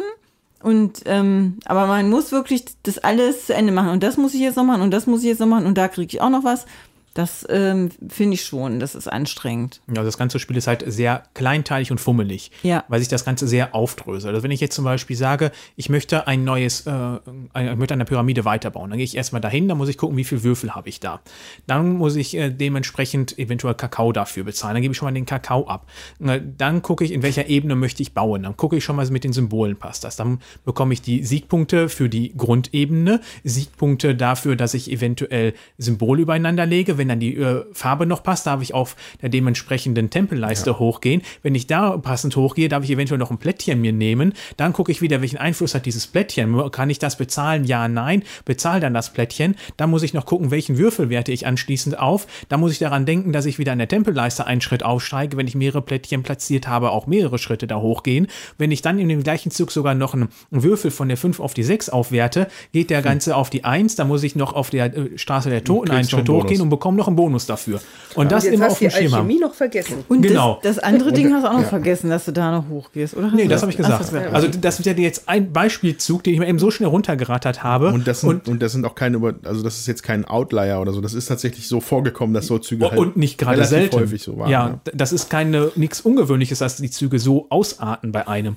Und das dann wirklich auf dem Schirm zu haben, was du da alles machen musst. Und dann sind diese Marker dabei auch noch alle recht fummelig und klein. Und dass du da dann so rumhantieren musst, dass die dann schnell mal eben äh, zwei Marker mit von den anderen Spielern durch die Gegend Mhm. äh, schießen. Ja, es funktioniert. Also ich, also ich, also ich glaube tatsächlich, die, die viel, viel, was Jutta vielleicht als anstrengend hier empfindet, ist wird's nicht die strategische Tiefe, die das dann die Nee, von dir die ist abholt, weil die ist, die, die ist da, die macht aber Spaß. Ja, die ja, das mit macht, mir macht das auch Spaß. Die an, der anstrengende Teil ist wirklich dieses, dass diese volle Konzentration, dass man auch wirklich einfach alles gemacht hat. ja. Na, aber ich, ich finde gerade das Reizvolle ist, dass du, wenn du so eine, deine eigene Kette irgendwie so ein bisschen durchdenkst, ähm, dass du dann siehst, okay, wenn ich dann hier diesen Bonus abhole, dann bekomme ich da noch diesen Bonus und dadurch ermögliche ich noch irgendwie etwas anderes. Ähm, das finde ich ja gerade, das finde ich ja gerade reizvoll. Oder dadurch kann ich den nächsten Zug auch vorbereiten, dass man, ähm, dass man eben diese, diese Kaskade im Kopf haben muss.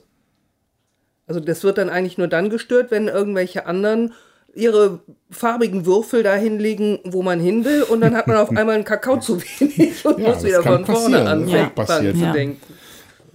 Ja, also das, was so kleinteilig und so fummelig ist, es ist ja, man hat, äh, wir haben auch vergessen, die, ähm,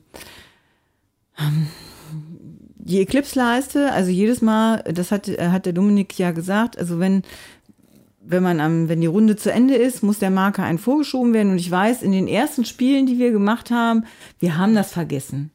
Also äh, als wir das erste und das zweite Mal gespielt haben, also Brigitte und ich mit anderen Leuten, wir haben das tatsächlich vergessen, weil man ist dann so im Spiel und man ist so damit beschäftigt zu gucken, die ganzen Sachen ich da glaube, wir hatten irgendwie es zu nicht machen. überrissen, deswegen. Also wir haben uns dann nur gewundert, wie ewig das, das geht. Aber eben dadurch, dass man eben jede Runde den, den, die Eclipse-Marke eine Station weiter aufeinander zubewegt, ähm, hat, hat das... Ähm, äh, hat so eine Runde auch irgendwann ein Ende. Und Richtig. wenn man es halt nicht macht, dann geht es unendlich und man fragt sich, was, wo geht das denn jetzt hin?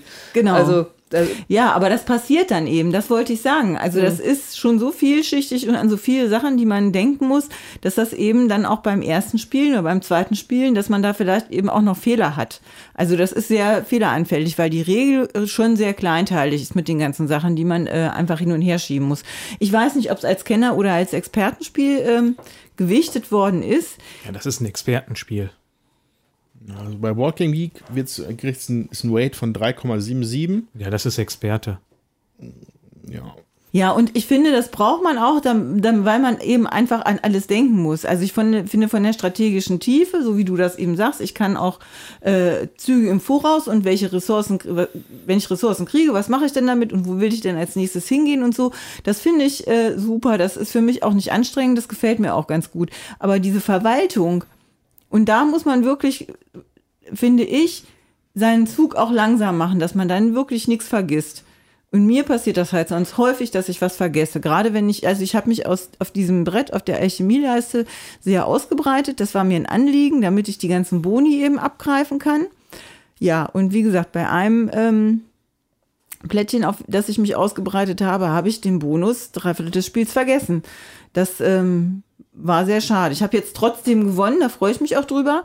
Aber ähm, dass ich das vergessen habe, hat mich trotzdem geärgert. Ja. Mm, Genau, also äh, das ist so der Teil. Also, also ich finde thematisch kommt nicht so viel rüber bei dem Spiel für mich persönlich, muss ich sagen. Ähm, es wirkt eigentlich für, für, für mich wahnsinnig abstrakt so. Ähm, die Würfel, ich, also ich hatte erst gedacht, oh, das sind meine Arbeiter, die im Kreis laufen. Im Endeffekt waren es einfach nur meine Würfel. Ähm, ich weiß nicht, holt euch das thematisch ab? Hat, gibt euch das sowas m, über, den, über, die, über, die, über die intellektuelle Herausforderung hinaus irgendwas mit? Also bei mir nicht. Ich weiß, dass ich da eine Pyramide baue, aber Das andere, das ist einfach nur Ressourcen tauschen hin und her. Also, dass ich jetzt wirklich sage, ich fühle, dass ich hier jetzt wirklich in einen Steinbruch gehe, um mit mehr Arbeiten, mehr leisten zu können, um dadurch mehr Steine zu bekommen. Oder weil ich mehrere Arbeiter habe, kann ich auch mehr Steine einer Pyramide bauen. Ähm, das fühle ich nicht. Ich war, für mich ist einfach eine effizientere Arbeitsweise, mehr nicht. Aber bei welchem Spiel fühlst du das denn? Also da, dann könnte ich aber keins nennen, wo ich es stärker fühle. Ich habe ja nicht behauptet, dass ich das bei anderen Spielen großartig fühle. Ich habe nur die Frage beantwortet, dass ich das nicht großartig fühle. Ja, Wobei es gibt ja, Spiele, dann, das, dann, dann, dann lass mich die Frage weniger. wahrscheinlich beantworten. Ähm, ja, jetzt die alte Leier. Rosenberg-Spiele, Rosenberg-Worker Placements geben mir persönlich erheblich mehr Flavor ab, sage ich mal. So ein aller Erde, äh, dass man dann noch mal so Tierchen hat oder äh, dass, um, um, dass es einfach nur Aufkleber auf diesen, auf meinen Workern sind von der Familie. Das ist für mich thematisch schon deutlich dichter als das hier. Also auch zum Beispiel das Arche Nova, haben wir es ja auch, glaube ich, deutlich gesagt. Selbst da fühle ich mich eher darin versetzt, dass ich einen Zoo wirklich aufbaue als hier, weil ich halt auf den Karten schon mal immer wieder die Tiere sehe und mir anschauen kann und dann noch ein bisschen Flavortext mit dabei habe. Da fühle ich da schon eher als mhm. jetzt hier. Gut, also diese, diese Spiele, die ganz viel Text auf irgendwelchen Individualkarten haben, mag ich tendenziell nicht, außer Brücke. Ähm, weil mir das zu, zu viel Text dann mhm. ist. Das finde ich hier schon schöner, dass man es eben ähm, alles abstrahiert. Ähm, jetzt habe ich einen Punkt. Ich hatte noch was. Mach du mal. Ja, also ähm, ich, wir haben ja jetzt auch viel gemotzt, sage ich jetzt mal. Trotz, also mir gefällt das Spiel trotzdem. Ja, ich mag gerne so abstrakte Spiele und ähm, mir gefällt das auch, die Pyramide in der Mitte aufzubauen. Mir gefällt auch die, ähm, äh, der Zwang, dass ich äh, bestimmte Sachen erst gebaut haben muss, bevor ich in die nächste höhere Ebene gehen kann. Ähm, mir gefällt auch, dass ich äh, überlegen kann, welche Züge will ich machen. Ähm, und thematisch, äh, ja, äh, also das mit der Straße der Toten, dass der Würfel halt stirbt, dass man da einen hochgeht, ähm, das finde ich eigentlich auch ganz nett, aber es ist mehr mechanisch für mich schon, als äh, dass ich da jetzt ans Inka-Reich und so denke.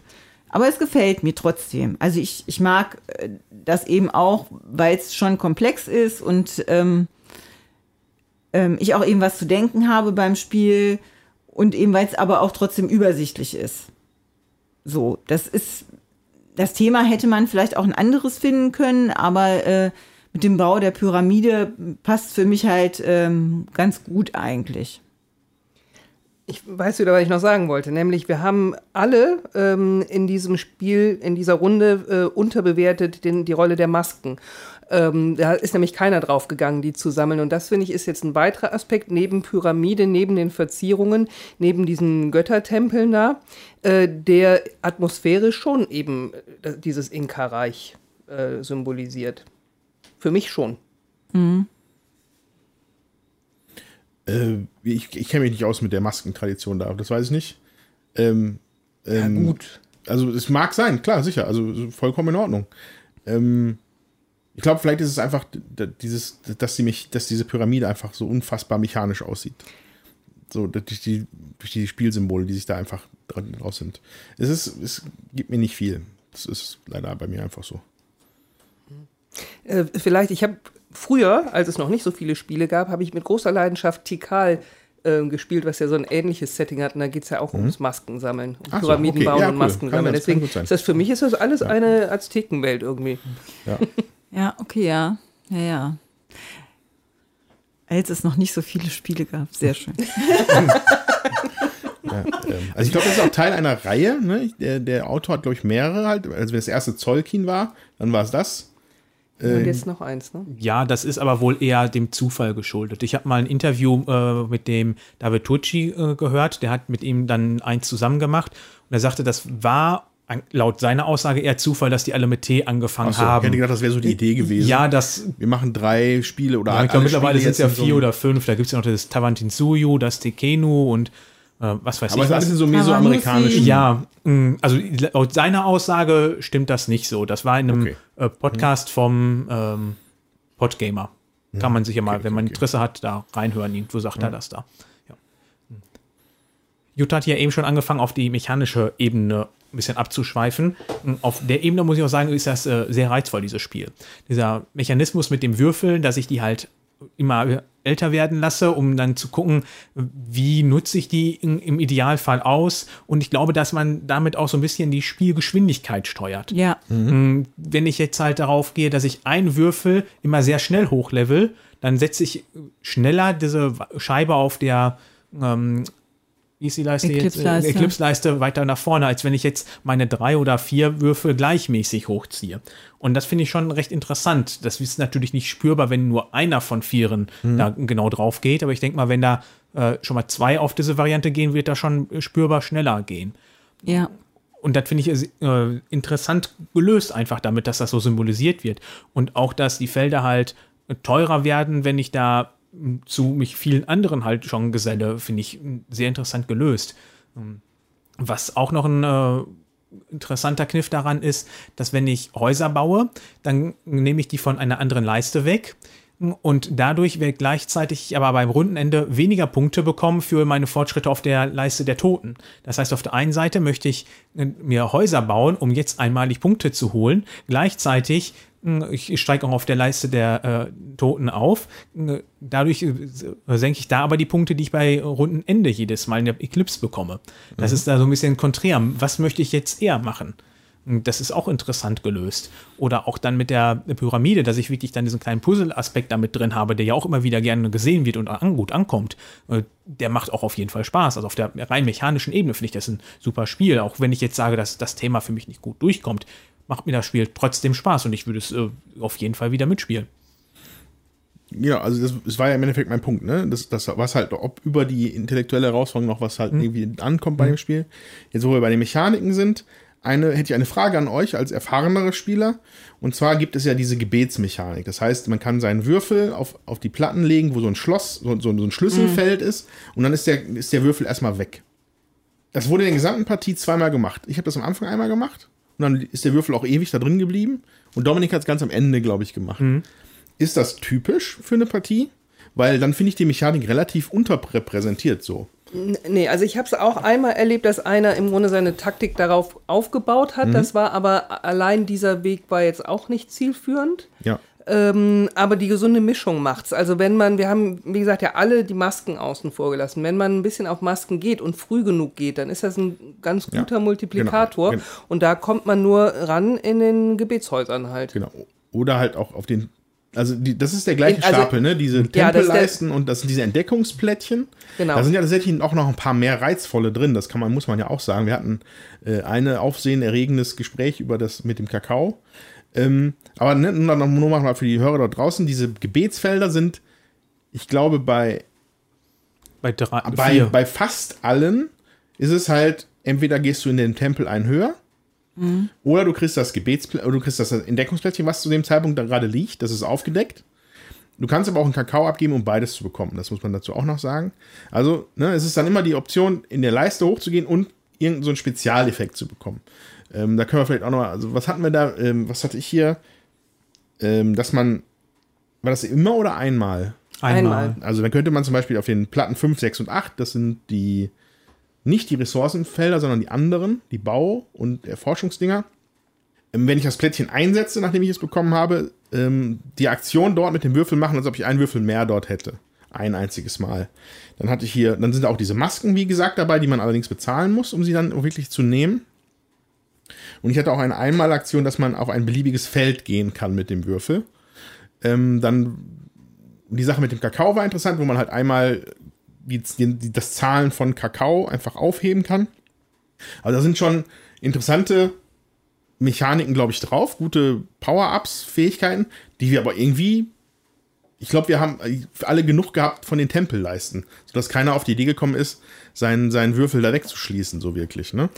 Ja, das hängt halt damit zusammen. Also man muss, wenn man da, wenn man das macht, dann muss man alle festsetzen und dann einmal drei Kakao bezahlen Ja. und die alle rausholen, weil sonst macht das keinen Sinn. Wenn du nur einen da reinsetzt, ähm, Ja, das ist bringt hoch, nichts. hoch ineffizient. Ja, das Ja. habe ich am Ende jetzt gemacht, weil ich dann einfach zwei Runden vor Ende wollte ich noch mal eine Aktion machen mit dem, der da halt war, Hm. weil, weil das Goldfeld so schön voll war mit meinen Würfeln.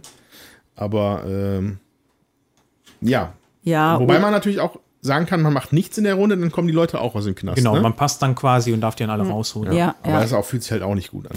Ja, also das ist halt ein verschwendeter Zug. Ne? Aber wenn man keinen Kakao hat, ist das halt auch eine Alternative. Also ich für meinen Teil mache das nie, weil ich das irgendwie nicht raffe. Also Okay. ähm, das ist mir dann zu viel. Also dann, dann muss ich noch mehr denken. Ähm, okay, ich setze sie fest, für welche Plättchen, wie viel Kakao habe ich und dann will ich die alle irgendwann rausholen. Muss ich das gleichzeitig machen, damit sich's rentiert? Das ist mir schon viel zu viel. Also ich für meinen Teil gehe dann immer eher äh, auf dieses Alchemieboard und gucke, was ist da, was gibt vielleicht einen guten ähm, Synergieeffekt, was will ich da machen und um dann eben und das auch möglichst ze- zeitnah, also früh, um dann äh, die Energien eben mitzunehmen und und ähm, ja da Siegpunkte oder zusätzliche Rohstoffe oder beides zu kriegen, wenn ich da äh, baue oder auf so ein Rohstofffeld gehe.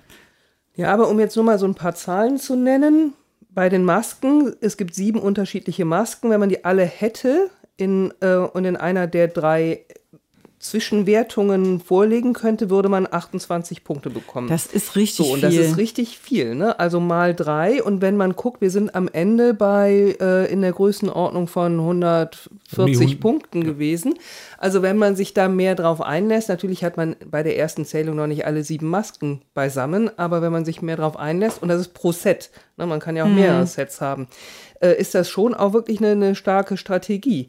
Ähm, ich denke, das kann man jetzt von dieser, dieser Proberunde, die wir gerade gespielt haben, einfach nicht ähm, abhängig machen. ja, das stimmt. Ja, zumindest muss man aber fairerweise dazu sagen, dass ähm, ne, es ist ein großer Stapel Entdeckungsplättchen, die aufgedeckt werden und auf diese Lockfelder kommen.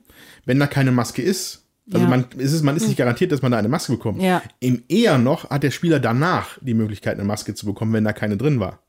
Weil, weil nachgelegt wird. Ähm, das führt vielleicht auch dazu, dass es einfach nicht so attraktiv ist, wenn da nicht eine Maske ist, zufällig. Ja, Ne? oder da ist eine Maske und man kann sie nicht bezahlen. das ist natürlich das, auch ja. schade. Oder das wäre dann auch schade. Ja, aber das, äh, das mag dann einfach auch, wie das dann halt zufällig ausgelost wird. Ähm, ja, auf jeden Fall fand ich es bemerkenswert, dass es halt irgendwie so fast nicht aufgetaucht ist in dem Spiel. Das fand ich komisch. Ja, aber wir hatten es auch schon anders. Also Brigitte Ja. hatte auch schon mal fünf, sechs Masken und ähm, und dann war die äh, dieses Plättchen dachte auch, dass die Maskenwertung noch mal doppelt zählt und das ist natürlich Ja. dann klasse, ne?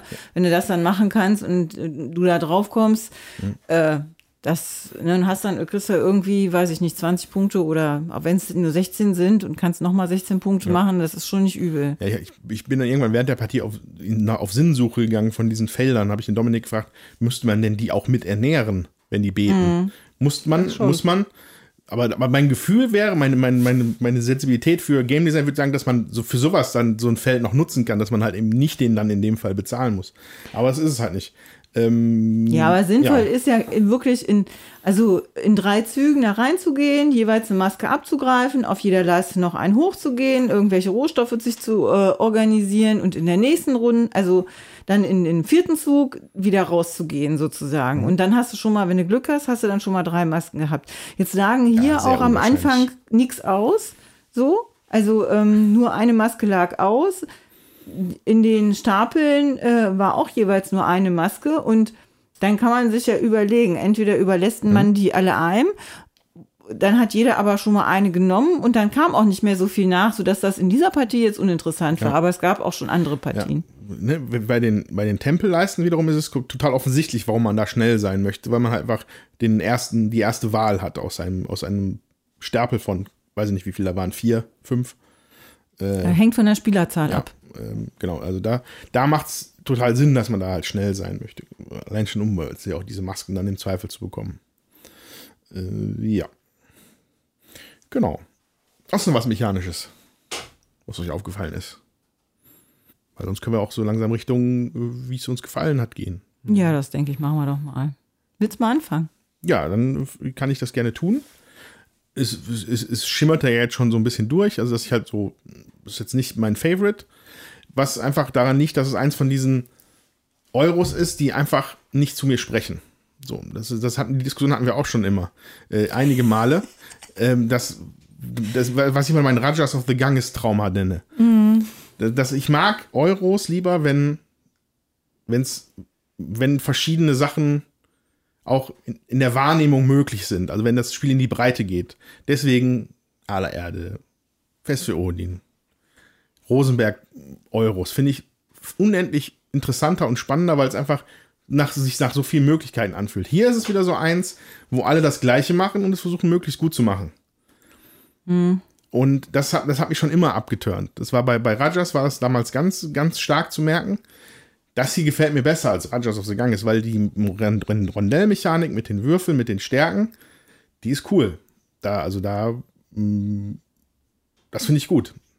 Ich mag das Ganze drumherum nicht sonderlich. Das ist halt, dass sie alle auf irgendwelchen Leisten immer ständig nur nach oben gehen. Die, der Buchhaltungsaspekt gefällt mir nicht. Die Pyramide hat mich leider ein bisschen enttäuscht. Da habe ich mir viel mehr von erhofft. Da habe ich gedacht, das wird richtig, richtig cool.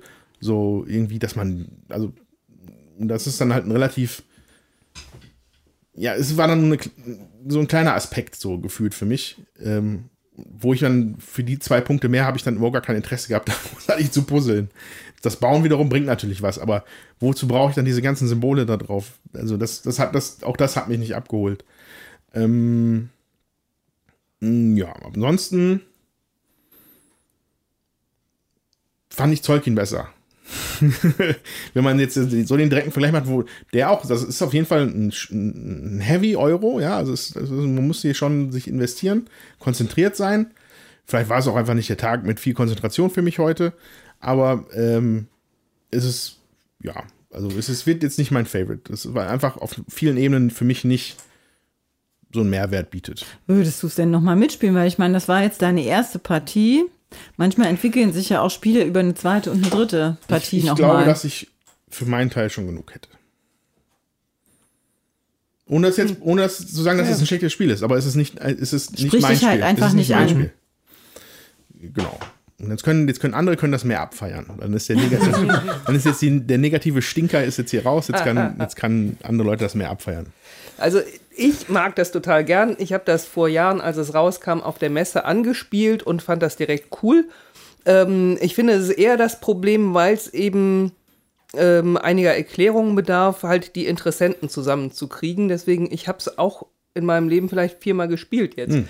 Mhm. Ähm, und das finde ich ein bisschen schade, weil eigentlich hätte ich Lust, es häufiger zu spielen, Ja. ähm, weil man dann eben auch drin bleibt im Mechanismus ähm, und nicht wieder irgendwie anfängt von vorne zu denken, ach ja, stimmt, ich müsste ja am besten erstmal da freischalten, damit das hier Vorteile bringt. Ähm, also jetzt bin ich total motiviert, es sofort nochmal zu spielen. Ich weiß nicht, was ihr heute Abend noch vorhabt. Ich muss meinen Hund, muss meinen Hund pflegen. Ähm, und äh, also ich mag es gerne. Ich mag auch Zolkin gern. Ich finde die ein bisschen vergleichbar tatsächlich, die Spiele in der Art und auch die eine Karte, wo wir eben ähm, unterschiedliche Auslegungen hatten. Ähm, war für mich die Auslegung klar, weil ich dachte, das ist das gleiche wie bei Zolkin. Eben, dass wenn ich so ein Symbol habe, heißt das, ich muss insgesamt nicht ernähren.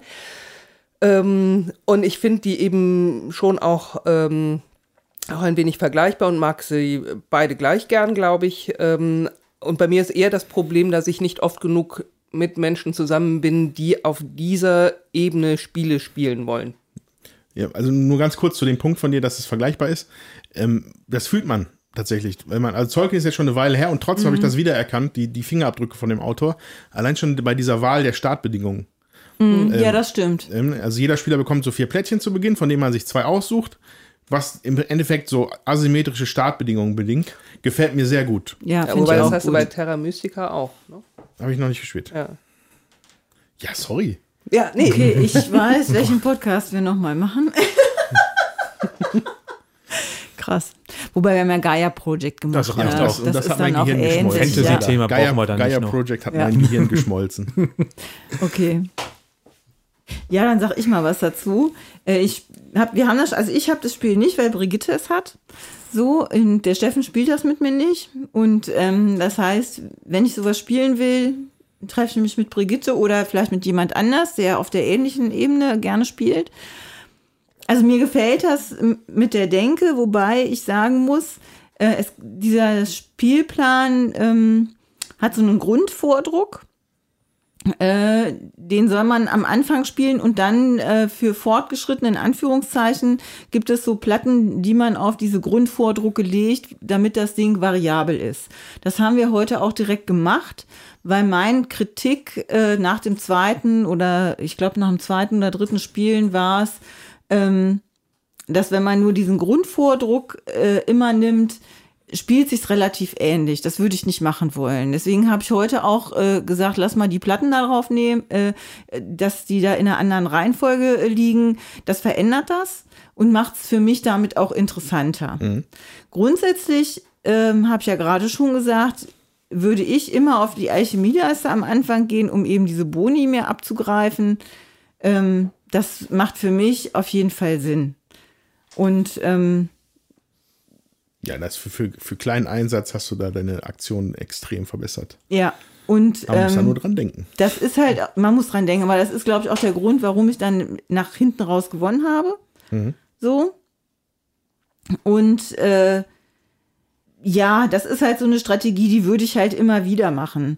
Und dann kann man sich halt irgendwann überlegen, ist das Spiel für mich dann noch interessant? So häufig haben wir es jetzt nicht gespielt, ich weiß vier oder fünf Mal. Also ähm, aber das ist auf jeden Fall eine Essenz, die ich daraus ziehe, dass ich immer gucken muss, äh, wo, also erstmal das Ding auf äh, da Marker hinkriegen, damit ich aus jedem Zug noch was Zusätzliches raushole.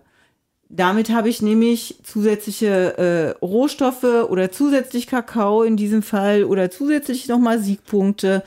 Und das macht auf jeden Fall total viel aus. Hm. Ja, also auch einfach nur kurz zu dem, was du gesagt hast. Das Spiel ist tatsächlich auf Vari Variabilität, schwieriges Wort, ausgelegt. Äh, die Platten ne, sind in der Reihenfolge tauschbar, was es natürlich interessant macht. Wenn dann das, das Holz hinter dem Bau der, des Tempels liegt, sozusagen, wo du das Holz auch eigentlich relativ viel für brauchst, ähm, ja, das bringt halt dann den Rhythmus durcheinander. Muss man halt dann, ist halt eine Herausforderung, dann das anders zu spielen. Die Alchemieplättchen sind auch alle anders immer, ne? Also ja. das ist quasi ein bewegliches Board, auf dem bewegliche Plättchen liegen. Ja. Und auch auf dem Startfeld diese drei äh, Sonderaktionen, für die man sich quasi da beten oder halt einschließen lassen kann mit seinem Würfel, die sind auch äh, zufällig immer draus gewählt, glaube ich, ne? Also da der Wiederspielwert ist hier sicherlich gegeben, wenn es einem gefällt. Ja, aber das muss auch so sein, finde ja. ich. Also, weil sonst ist es langweilig. Also, die Variabilität muss sein, damit es überhaupt interessant bleibt. Mhm. Das kann man jetzt positiv oder negativ sehen. Ähm, ich sag's jetzt einfach mal wertfrei, also oder wertfrei kann ich es nicht sagen. Also ich, ich finde, es muss, die muss, das ist gut, dass das gemacht worden ist, sonst wäre es mhm. langweilig. Also mhm. wir haben es zwei oder dreimal in der Grund, äh, äh, im Grundspiel gemacht, also ohne diese Platten, die wir draufgelegt haben jetzt heute. Und dann habe ich gesagt, okay, also dann brauche ich das nicht mehr spielen. Da weiß ich genau, was ich machen muss. Wie äh, fange ich an? Was sind die wichtigsten Punkte? Egal. Also dann ist für mich mhm. vorbei. So ähm, macht es eben auch noch Spaß und der Reiz bleibt erhalten. Ein Indiz dafür, dass das eins von den Spielen ist, wo all das Gleiche eigentlich machen. Ja. Und nicht ähm, in der Partie an sich verschiedene Sachen angelegt sind. Ja. Also mir ist das nicht so gegangen, dass, dass, ich bei dem Grund, Grundset schon direkt wusste, ich muss, muss das immer so machen. Es gibt ja noch eine weitere Variabilität durch die Erweiterung. Ähm, die haben wir jetzt alle noch nicht gespielt. Ich habe sie jungfräulich verpackt noch mitgebracht, aber da gibt es wohl auch noch fünf Module, die man dazu ausbauen kann, auch einzeln oder additiv. Ähm, da bin ich auch mal gespannt, ob sich da mal eine Runde findet das bestimmt, auszuprobieren. Bestimmt. Wobei ich sagen muss, ich würde. Da würde ich wahrscheinlich sogar auch wieder mitspielen. Ah. ich würde, äh, also das jetzt auch mit dir noch zwei oder dreimal einfach so spielen, um überhaupt wieder reinzukommen, weil ich finde, wenn man das dann eine Weile nicht gespielt hat und dann kommt noch eine Erweiterung dazu und dann fängst du erst nochmal an, wie, ja, wie geht das jetzt mit dem Grundspiel und äh, was macht jetzt die Erweiterung, dann ist es noch buchhalterischer. Also das muss, also diese, die, das Spiel muss von dieser Buch, von diesem Buchhaltungsaspekt einem schon ein bisschen flüssiger von der Hand gehen, als uns das heute ging, mhm. äh, damit man dann eben auch die Feinheiten so einer Erweiterung oder Komplexität einer Erweiterung dann, glaube ich, auch noch äh, besser ähm, einbauen kann für sich ins eigene Spiel. Mhm. Also ist, ist für mich auf jeden Fall so, weil ich bin äh, viel mit der Buchhaltung beschäftigt gewesen und habe, wie gesagt, auch noch viel vergessen. Dominik. Ja, ich fehle noch. Ja, also ich würde das, glaube ich, wieder mitspielen. Aber ich bin jetzt auch nicht so hellauf begeistert davon. Also jetzt zum Beispiel das mit der Alchemie, dass man das anscheinend mehr oder weniger machen muss, um zu gewinnen. Wenn das wirklich so ist, wäre das schon ein Grund für mich, dass ich das uninteressant fände. Ich habe ja jetzt heute schon versucht, da ohne zu spielen. Ja. Und, und dafür bist du aber auch Ich wollte gerade sagen, dafür bin ich noch gekommen. weit vorne. Und da- das würde ich auch, glaube einfach aus Prinzip weiter probieren, um festzustellen, ist das wirklich notwendig? Weil das fände ich dann doof. Da- Das reizt mich dann eher dazu, kriege ich es hin, die anderen ne, im Schach zu halten, ohne dass ich diese Zusatzboni die ganze Zeit bekomme. Weil am, am Anfang muss ich, glaube auch sehr viel erstmal da reinbuttern, Ja. was ich zu Beginn des Spiels viel mehr holen kann. Weil Ja. Am Anfang des Spiels bin ich ziemlich deutlich davon geprescht, weil Ja. ihr euch da dann das Gold erstmal erwirtschaften musstet, um da hinzugehen oder teilweise um zwei Würfel da zu platzieren, um dann da einen Boni zu bekommen, wenn ich dann demnächst dann die Aktion durchführe. Ähm, also, dass das so zwingend notwendig ist, das glaube ich jetzt noch nicht. Das, Hm. Ja. Und weiter, finde ich, ist das Spiel irgendwie zu ja, überladen würde ich nicht sagen, aber wir hatten eben in der Gespielsektion ja kurz über Food Chain Magnet gesprochen. Das finde ich ist zum Beispiel ein Spiel, das ist komplex, aber elegant. Und dieses hier ist jetzt komplex, aber garantiert nicht mehr elegant. Das ist eher dann so, ja, wir müssen jetzt hier noch ein bisschen dran zupöppeln und hier muss noch was dann dahin und hier noch eine kleinteilige Regel, damit das Spiel komplex wird. Mm, Und da muss halt auf so viele kleine Regeln achten und äh, Sachen nicht vergessen, wie wir eben die ganze Zeit besprochen haben. Und das finde ich dann, das gibt nicht so ein schönes Spielgefühl und nicht so ein Flow. Und bei Food Chain Magneta war ich schneller in dem Flow drin, als jetzt hier wahrscheinlich vielleicht erst nach drei, vier, fünf Partien. Und das finde ich dann immer so ein bisschen schade bei einem Spiel. Also ich ähm, glaube auch, dass es andere Strategien gibt zu gewinnen, ohne das Alchemie äh, Brett da zu benutzen, weil du nützt ja deine Würfel und deine Züge, um andere Sachen zu machen. Nur für mich persönlich, mir ist das einfacher, damit zu spielen. Also mir hilft das, ich würde das immer so wieder machen, weil es aber auch meine Art ist, ähm, das dann zu machen. So. Also, also das würde ich tatsächlich, das würde ich bestreiten. Ich glaube, dass das Alchemieboard sehr stark ist und notwendig ist. Für, der Aufwand ist, zwei Gold zu besorgen. Um dafür das Doppelte an Siegpunkten zu bekommen für den Rest des Spiels von einer Aktion. Das ist, ein, das ist sehr gut. Ja, Das ist wobei einfach du sehr gut. für diese Aktion eben auch wieder sammeln musst. Also so oft kannst Ja. du diese Aktion dann auch nicht verwirklichen. Ja, also ich finde, es ist eben schon insgesamt total ausgewogen und du, du kannst eben direkt eine Strategie fahren. Du kannst aber auch ähm, das Variable handhalten. Ich, also ich, das ist stark mit der Alchemie. Masken sind auch stark, haben wir außen vor gelassen. Ähm, sich auf, äh, weiß nicht, das, die, die, Tempelleisten zu konzentrieren und da extra Boni abzusammeln. Ähm, es, es gibt eben, das finde ich ja gerade so reizvoll, schon unterschiedliche Wege nach Rom. Interessant wäre, wie das wäre, wenn die Alchemie dann weg wäre. Wenn die nur der Spieler hat. Das wäre bei, also das, sowas fände ich dann immer interessant, so durchzudenken, was dann wäre. Also, dass du das Ganze asymmetrisch dann ein bisschen Ja. machst. Ja, das wäre, weil, ne, also, falls es noch nicht klar geworden ist, die Technologien sind von allen belegbar. Ähm, nur der erste, wenn der, der erste, der sie belegt, würde in Folge dann immer Siegpunkte dafür bekommen. Ich glaube, drei Ja. Stück. Ähm, mh, was jetzt, ja, das ist dann jetzt, macht den Braten nicht unbedingt mega fett dann am Ende hinten raus für denjenigen. Ähm, aber, aber die sind nicht exklusiv. So. Ja. Ähm, und jetzt sehen wir- sehen wir, Jutta hat fünf Technologien genommen, Dominik hat keine genommen. Jutta hat im letzten Zug alle überholt. Ja. Ja, Ähm, aber das ist schon- nochmal, ich finde nicht, dass das auf die Technologien zurückzuführen ist, insbesondere weil Jutta ja sagt, sie hat es ganz oft vergessen, ähm, sich den Bonus zu Und dann holen. hat sie es Ja. mal nicht vergessen. Hier und hat uns alle Leistung überholt. hochzugehen. Mhm. ja. Jutta Also hat jetzt aber auch den Vorteil, Jutta konnte bis zum Schluss wirklich was machen. Meine letzten zwei Züge konnte ich sehen, ich müsste jetzt mir Rohstoffe beschaffen, Ja. weil ich gerade da alles ausgegeben hatte. Und meine letzten zwei Züge haben daraus bestanden, dass ich einmal einen Würfel woanders hingesetzt habe und mir einmal vier Punkte genommen habe. Und das in zwei Zügen. Die waren einfach tot bei mir. Ja. Und Jutta konnte in ihrem letzten Zug noch einmal bauen und hat, glaube ich, nur durch diese Bauaktion fast 20 Punkte alleine geholt. Ja, das stimmt. Und Jutta ist jetzt gerade, ich habe 133, Jutta ist, hat 145, also 15, äh, 12 Punkte vor mir. Ja. Ähm, Das ist nicht so äh, viel glaube- Unterschied. Ja, also ich würde es halt immer wieder so spielen, weil ich glaube, mir bringt das was, weil, aber ich würde mich auch nie einschließen lassen, ja. Und es gibt andere Leute, die, die spielen dann mit dem Einschließen und können das irgendwie durchdenken. Das kann ich nicht. Also das ist so. Und ähm, ja, ich bin auch nicht derjenige, der irgendwie immer alles ausprobieren muss. Also wenn jetzt, sag ich mal, da vier Masken lägen und ich hätte gut meine Würfelchen platziert, dann würde ich das vielleicht äh, versuchen. Aber dann kommt Brigitte auch auf die Idee und denkt so, hm, jetzt mal zack, zack da rein. So. Es, ähm, Ja, Dominik war noch nicht fertig. ja. Oh, oh, was heißt fertig? Wir sind, Wer- wir sind schon deine fertig? kontroverse Meinung, mussten wir direkt niederschmettern. Na, ist doch alles in Ordnung. Ich, also für mein Gefühl jetzt, ich kenne den Grundplan jetzt nicht mehr, aber ich sehe da auch noch so viel Varianz in diesem Spiel, dass ich glaube von mir aus auch noch nicht so früh glaube auf diese anderen Boards da oben drauf gehen würde.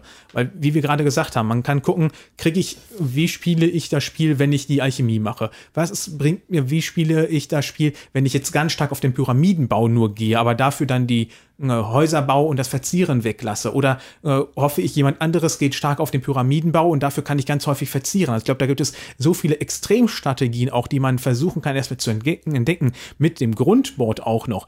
Ähm, dass ich für mich jetzt glaube, gar nicht die Notwendigkeit für diese ähm, variablen Boards darauf so schnell sehen würde. Also es bietet auf jeden Fall sehr viel Abwechslung, dieses Spiel. Und auch das wieder mit den Würfeln, was interessant halt, äh, gelöst ist, dass man die nicht würfelt, sondern durch dieses Einsetzen oder höher drehen. Ist interessant gelöst. Jo. Ja, ist interessant. Wieder, wieder die Meinungen tatsächlich auseinandergehen.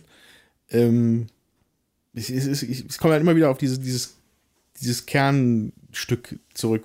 Was unterscheidet das von anderen Worker Placements und so? Ähm, ich, bin, ich bin vielleicht einfach auch nicht der Typ, der das dann überhaupt das Interesse daran hätte, solche Extremstrategien auszuprobieren.